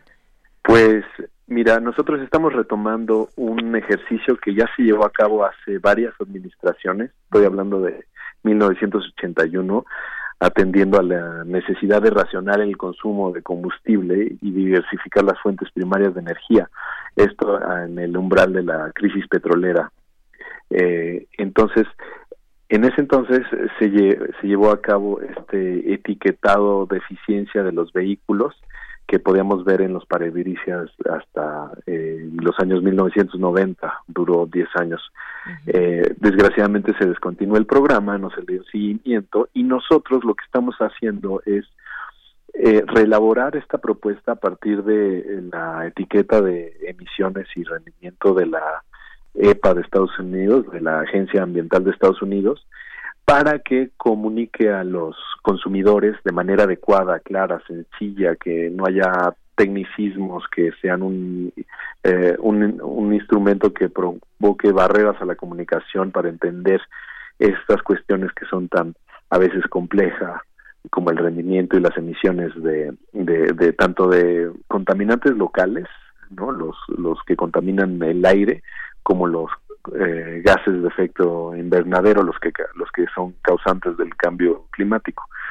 Entonces nos dimos a la tarea de relaborar estas fichas de estas etiquetas y estamos haciendo la propuesta eh, para el gobierno para que la retome y cree una norma para que todos los autos en pisos de venta tengan esta etiqueta pegada en, en sus parabrisas y no solamente eh, durante el piso de venta, es una etiqueta, digamos, en dos fases, porque en la primera metemos un ranking de rendimiento, ¿no? Que le, y con proyecciones de costos que le diga a los consumidores ese auto, eh, de acuerdo a sus eh, pruebas de laboratorio, más o menos se estima que va a gastar tanto dinero en un año, tanto dinero en a cinco años en comparación con el promedio del segmento de ese auto, o sea, comparando peras con peras y manzanas con manzanas para no mezclar y además va a tener eh, un ranking de rendimiento y gases de efecto invernadero, ¿no? Porque eh, estos están medidos en dióxido, en gramos de dióxido de carbono por kilómetro recorrido. Ahora, si yo te digo esto, pues eh, es difícil de entender porque a, la, a los consumidores no nos dice mucho esto de gramos por eh, CO2 por kilómetro recorrido. Pero en cambio, si lo metemos en un ranking donde estemos tomando en cuenta toda la flota o toda la oferta de autos nuevos, entonces vamos a poder ver y ubicar nuestro auto dónde está en comparación con el resto de los modelos. Entonces podemos saber que es un auto o más contaminante o menos contaminante eh, y también tenemos lo mismo en un ranking de contaminación del aire. ¿no? Recordemos, eh, rendimiento y gases de efecto invernadero es lo que provoca el cambio climático. el ranking de contaminación del aire pues son los eh, contaminantes que, que, se les llama criterio, ¿no?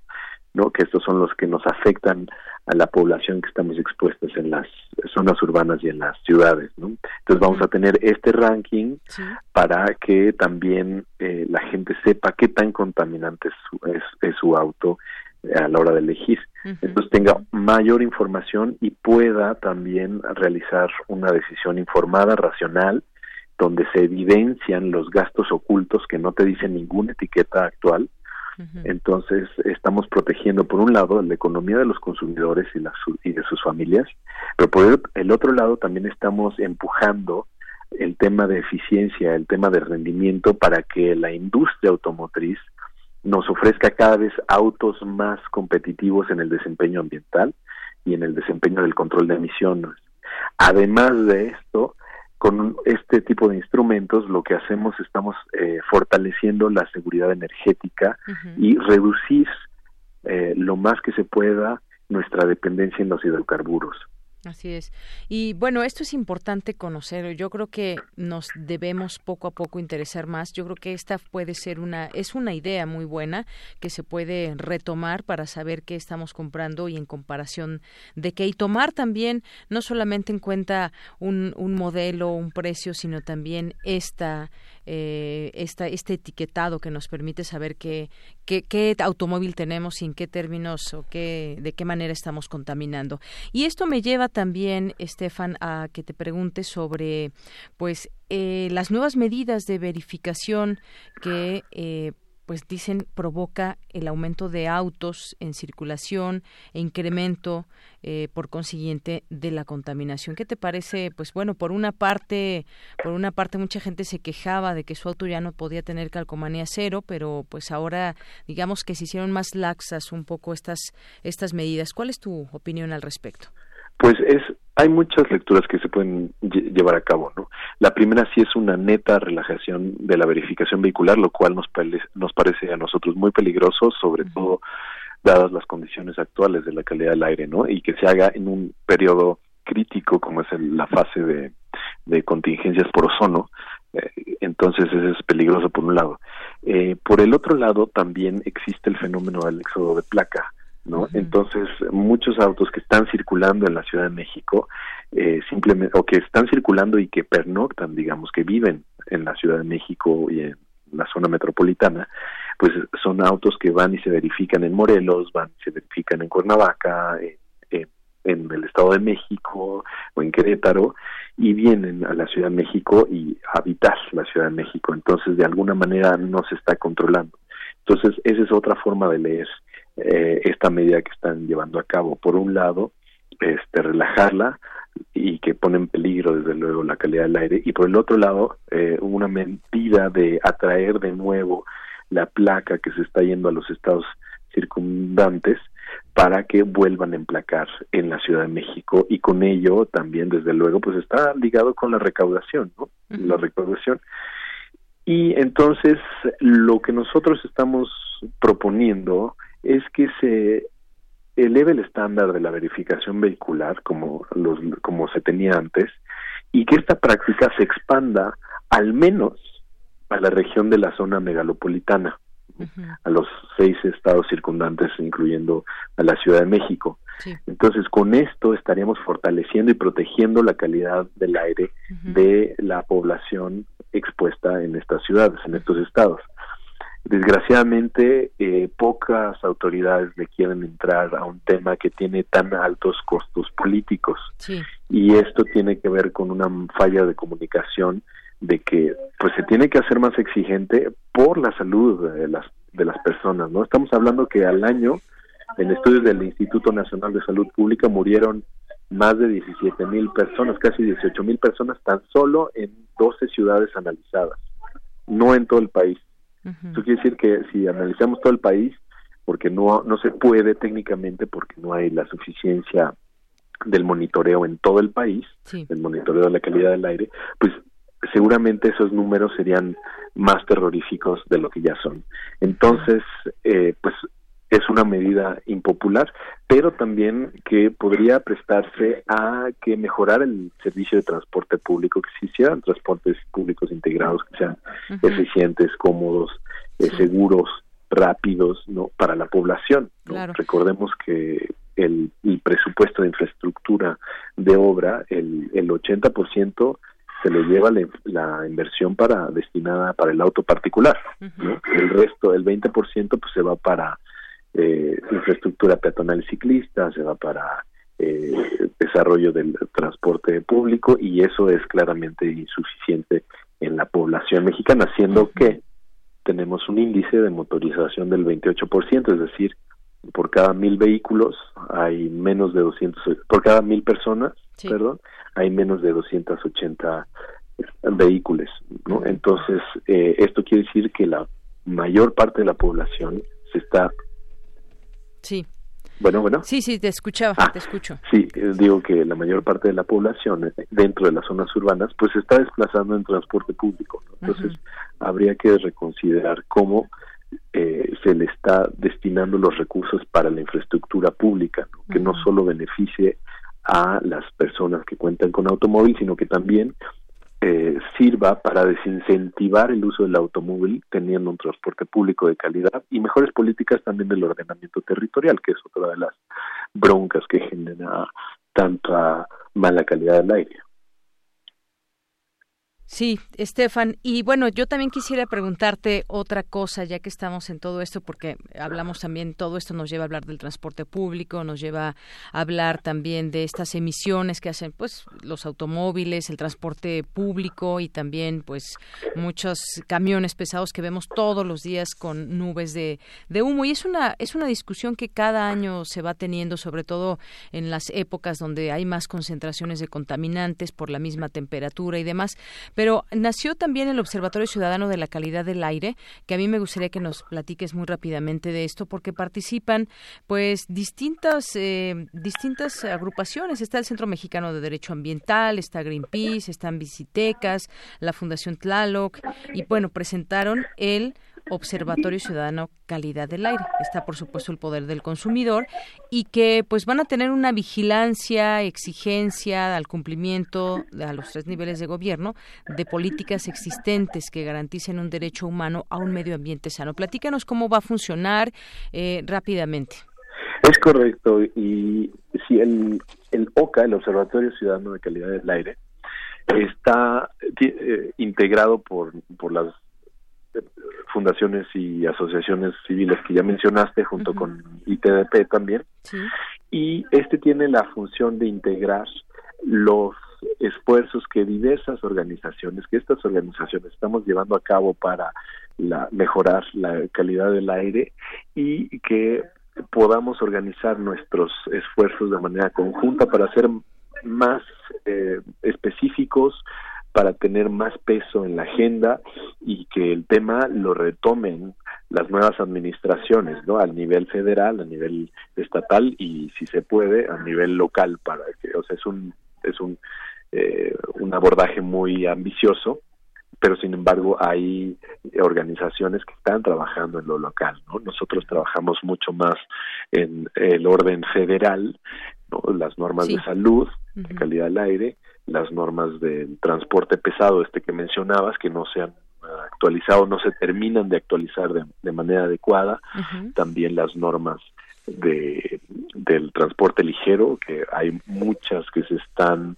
eh, más que desactuala, desactualizadas, ¿no? Porque están son muy viejas que desde 2005 no se actualizan cuando la ley mandata que no puede pasar una norma más de cinco años sin ser actualizada, ¿no? Y esto beneficia desde luego a la industria automotriz porque no le está requiriendo la tecnología de última generación que tendría que ponerle a los vehículos en control de emisiones y en rendimiento para proteger la salud de la población. Y dicho esto, eh, se les da permiso, carta blanca, para contaminar decenas de veces, incluso centenas de veces, en hablando del transporte de carga, mucho más que los vehículos que estamos fabricando en nuestro propio país para el extranjero. ¿no?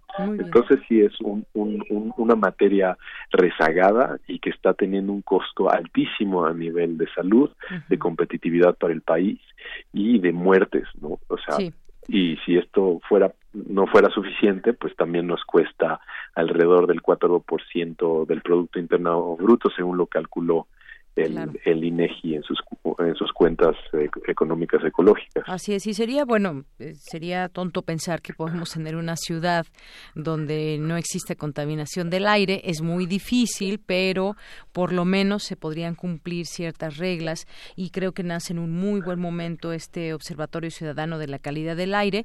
Y si te parece bien en otro momento platicamos de estas pues evaluaciones, lo que lo que vean, lo que estén haciendo los gobiernos, como decían los tres órdenes, de gobierno para tratar de em, pues de mejorar la calidad del aire desde desde el transporte público eh, o desde acciones también con los propios ciudadanos para desincentivar el uso del automóvil y que pues todos los que circulen y me refiero a automóviles, transporte pesado y demás, pues cumplan las reglas. Por lo pronto, Estefan, muchas gracias por haber estado aquí con nosotros en Prisma RU de Radio UNAM.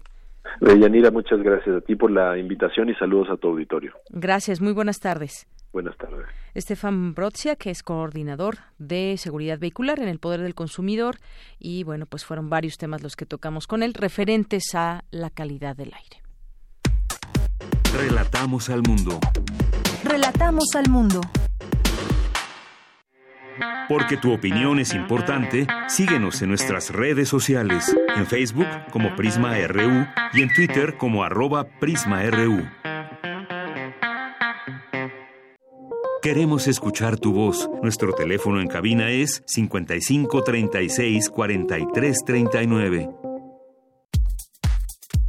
Tu opinión es muy importante. Escríbenos al correo electrónico prisma.radiounam@gmail.com.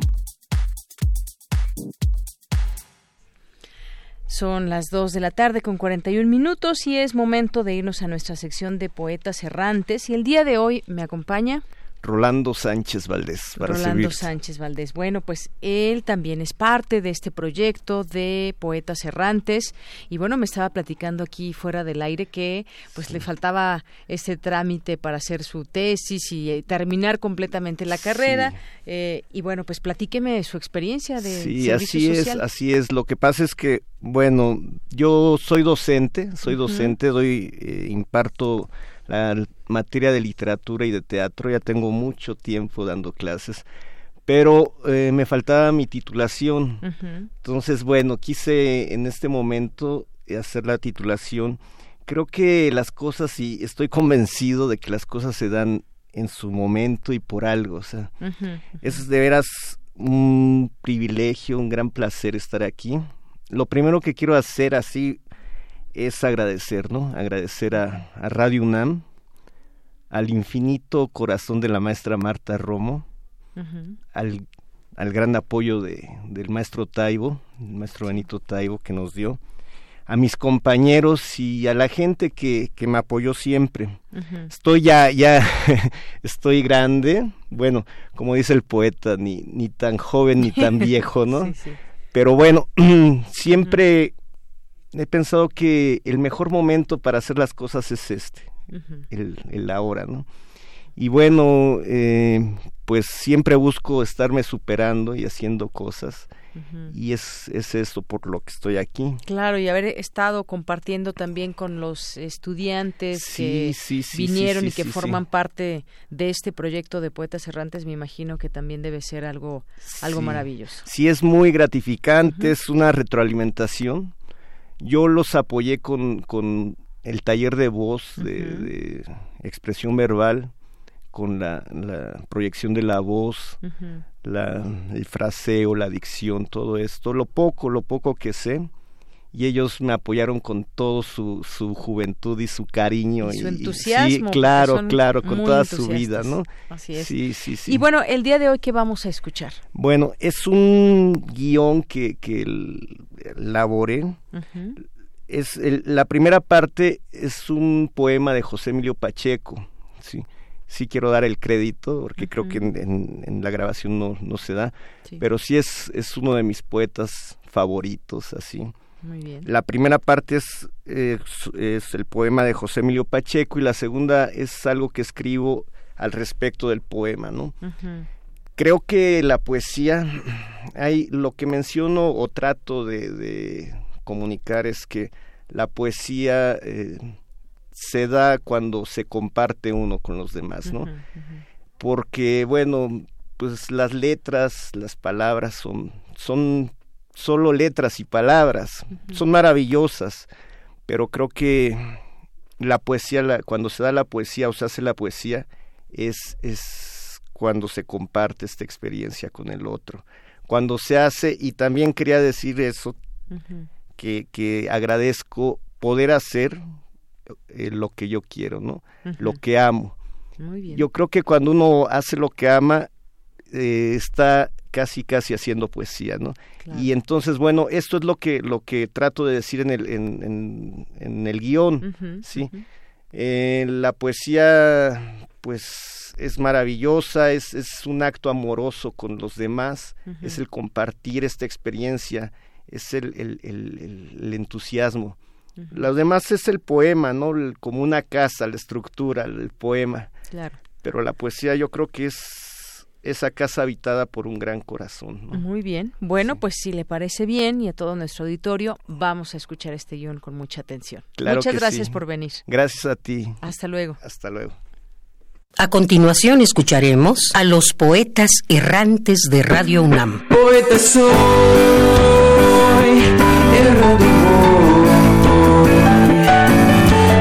sonido que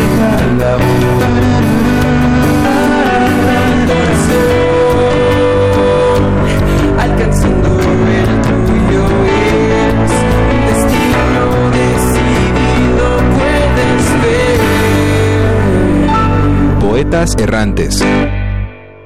No sé por qué, no sé por qué escribimos, no sé por qué escribimos. Y a veces me pregunto ¿por qué más tarde publicamos lo escrito? Es decir, lanzamos una botella al mar, harto y repleto de basura y botellas con mensaje. Nunca sabremos a quién ni a dónde la llevarán las mareas. Lo más probable es que sucumba en la tempestad y el abismo. Sin embargo, no es tan inútil esta muesca de náufrago. No leemos a otros, nos leemos en ellos. Me parece un milagro que algún desconocido pueda verse en mi espejo. Si hay un mérito en esto, dijo Pessoa, corresponde a los versos, no al autor de los versos. Si de casualidad es un gran poeta, dejará cuatro o cinco poemas válidos, rodeados de fracasos y borradores. Sus opiniones personales son de verdad muy poco interesantes. Sigo pensando que es otra cosa la poesía, una forma de amor que solo existe en silencio, en un pacto secreto entre dos personas, de dos desconocidos casi siempre. Uno piensa en la poesía como letras, palabras, versos, una tras otra, palitos, bolitas, ganchitos y pancitas, pueden tomar vida casi por generación espontánea. Entonces empiezan a vivir, a crecer, aprenden a hablar y en algunas ocasiones nos dicen cosas tan emotivas que nos conmueven porque desde el principio su lengua materna es la lengua del corazón. El poeta es un mago que se alimenta de esa sopa de pulguitas negras que de los libros saltan y se meten a través de sus ojos para llegar a su corazón, donde serán digeridas y procesadas y ordenadas según las necesidades nutricionales del alma, para que finalmente sean expulsadas por sus manos a un papel en blanco, perfectamente ordenadas en algo que se le podrá llamar poema. Pero, atención, oh sorpresa, esto no es poesía. La poesía se hace cuando salimos a caminar juntos y encontramos al obrero en el mercado, comiendo su vida en una fonda. La poesía también es ese lugar compartido fuera de un hospital en el que tratamos de intercambiar dolores, amor y esperanzas. La poesía nace en el aquí y ahora que hace sentir a los jóvenes desterrados de su mundo, que es ese lugar y ese momento el suyo. Es ese tiempo en que los ancianos en un asilo no tienen edad. Poesía es compartir un proyecto soñado. La poesía es oír cantar a esa viejita que creí siempre que era muda.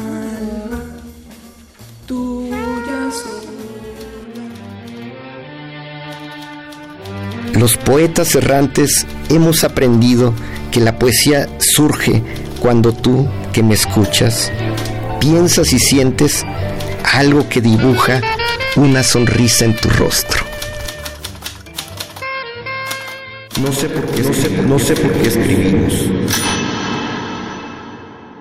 Lo que acabamos de escuchar es el proyecto radiofónico de los estudiantes que realizan el servicio social en Radio UNAM, unidos solo por el amor a la poesía y al sonido. Radio UNAM, experiencia sonora.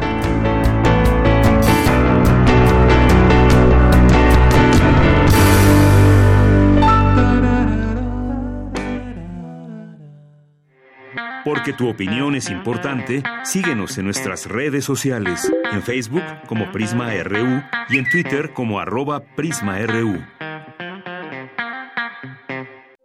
Queremos escuchar tu voz. Nuestro teléfono en cabina es 55 36 43 39. Colaboradores RU. Literatura. Bien, pues ya estamos a la orilla de la tarde con el escritor y ensayista Alejandro Toledo. ¿Cómo estás, Alejandro? Buenas tardes. Pues muy bien, Deyanira, ¿cómo estás tú?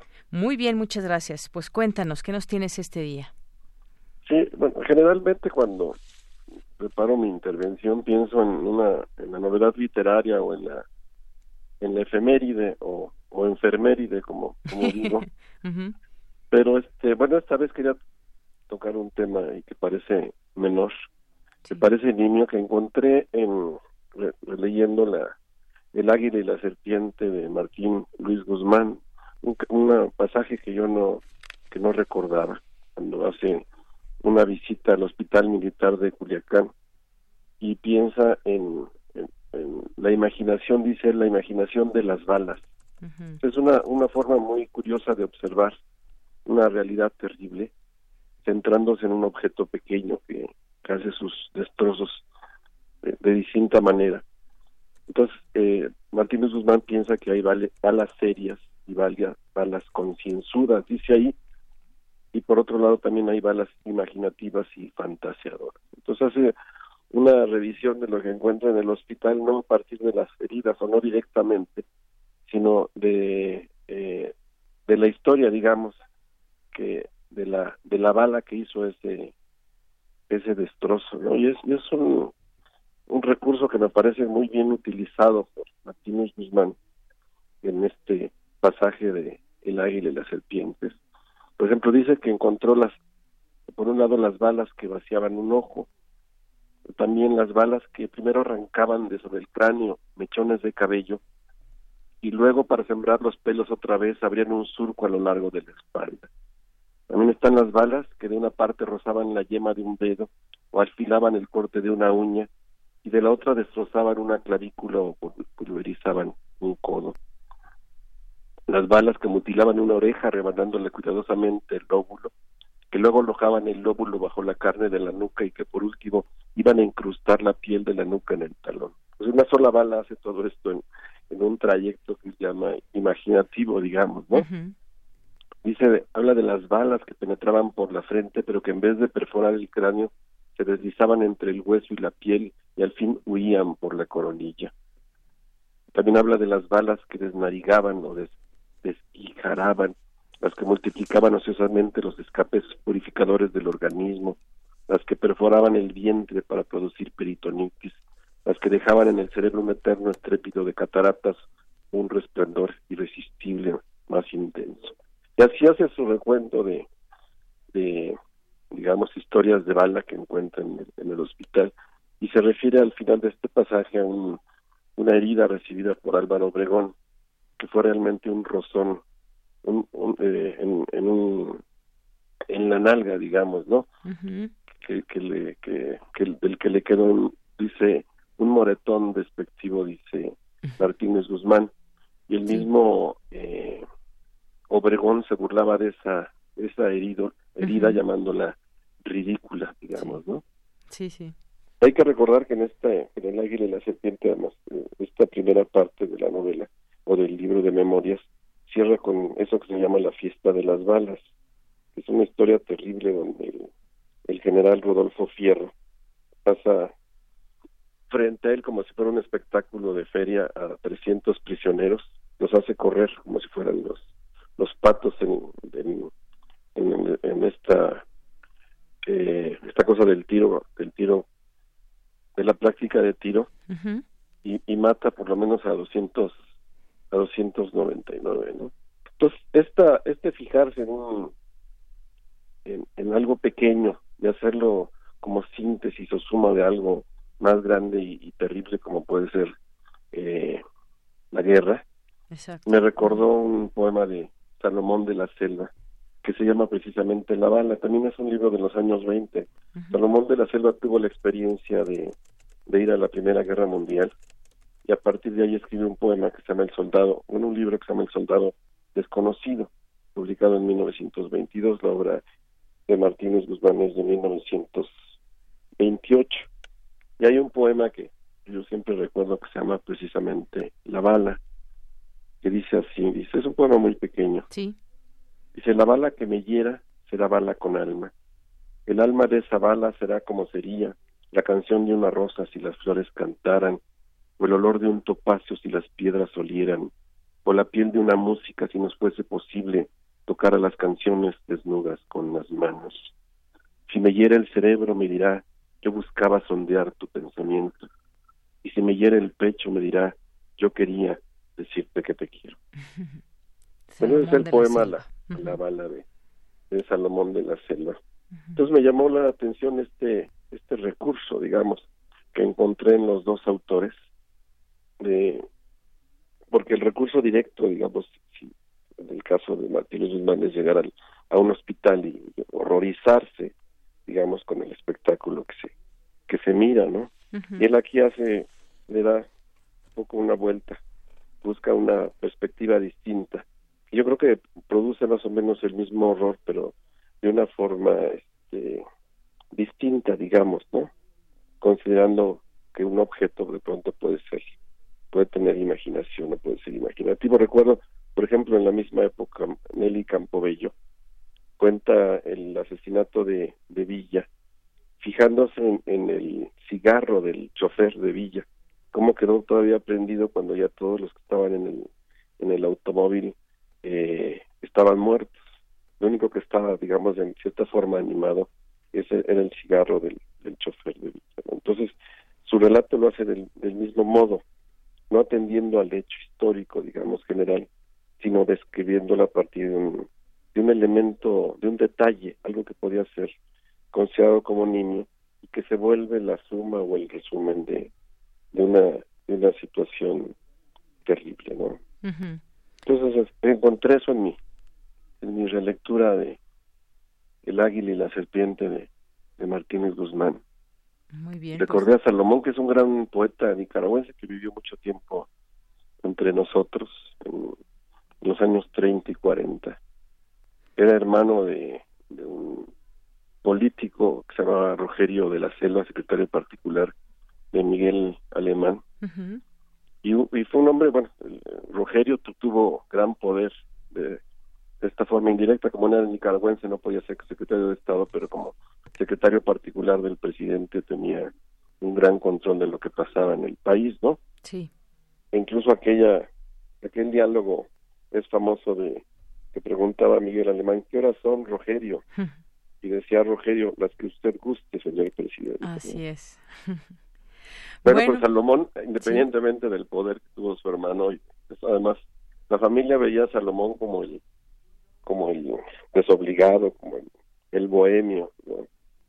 Creían que el gran hombre de la familia era Rogerio, cuando ahora más bien recordamos a, a Salomón de la Selva. Así es. Una cosa paradójica, ¿no? Ah, exactamente. Bueno, pues ahí están estas hoy esta esta poesía también que nos lees y esta este objeto minúsculo que resume la experiencia de la guerra. Muchas gracias, Alejandro, gracias por traer también estos a estos escritores, a estos poetas hoy aquí en a la orilla de la tarde, Salomón de la Selva y Martín Luis Guzmán, también pues que las hacemos recomendaciones para nuestro auditorio. Muchísimas gracias. Que estés muy bien. Igualmente, hasta luego. Nos escuchamos el siguiente martes. Y bueno, pues ya casi nos vamos. Gracias por estar ustedes del otro lado de la radio, escuchándonos y enviándonos sus mensajes. También queremos mandarle muchos saludos a Lil Morado, que está sintonizándonos. Eh, a César Soto también muchísimas gracias y pues a todas las personas que son parte de nuestro auditorio. Nos despedimos. También nos llamó por aquí la señora Peláez. Muchísimas gracias.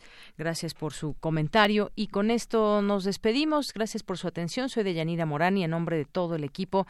Gracias, buenas tardes y buen provecho.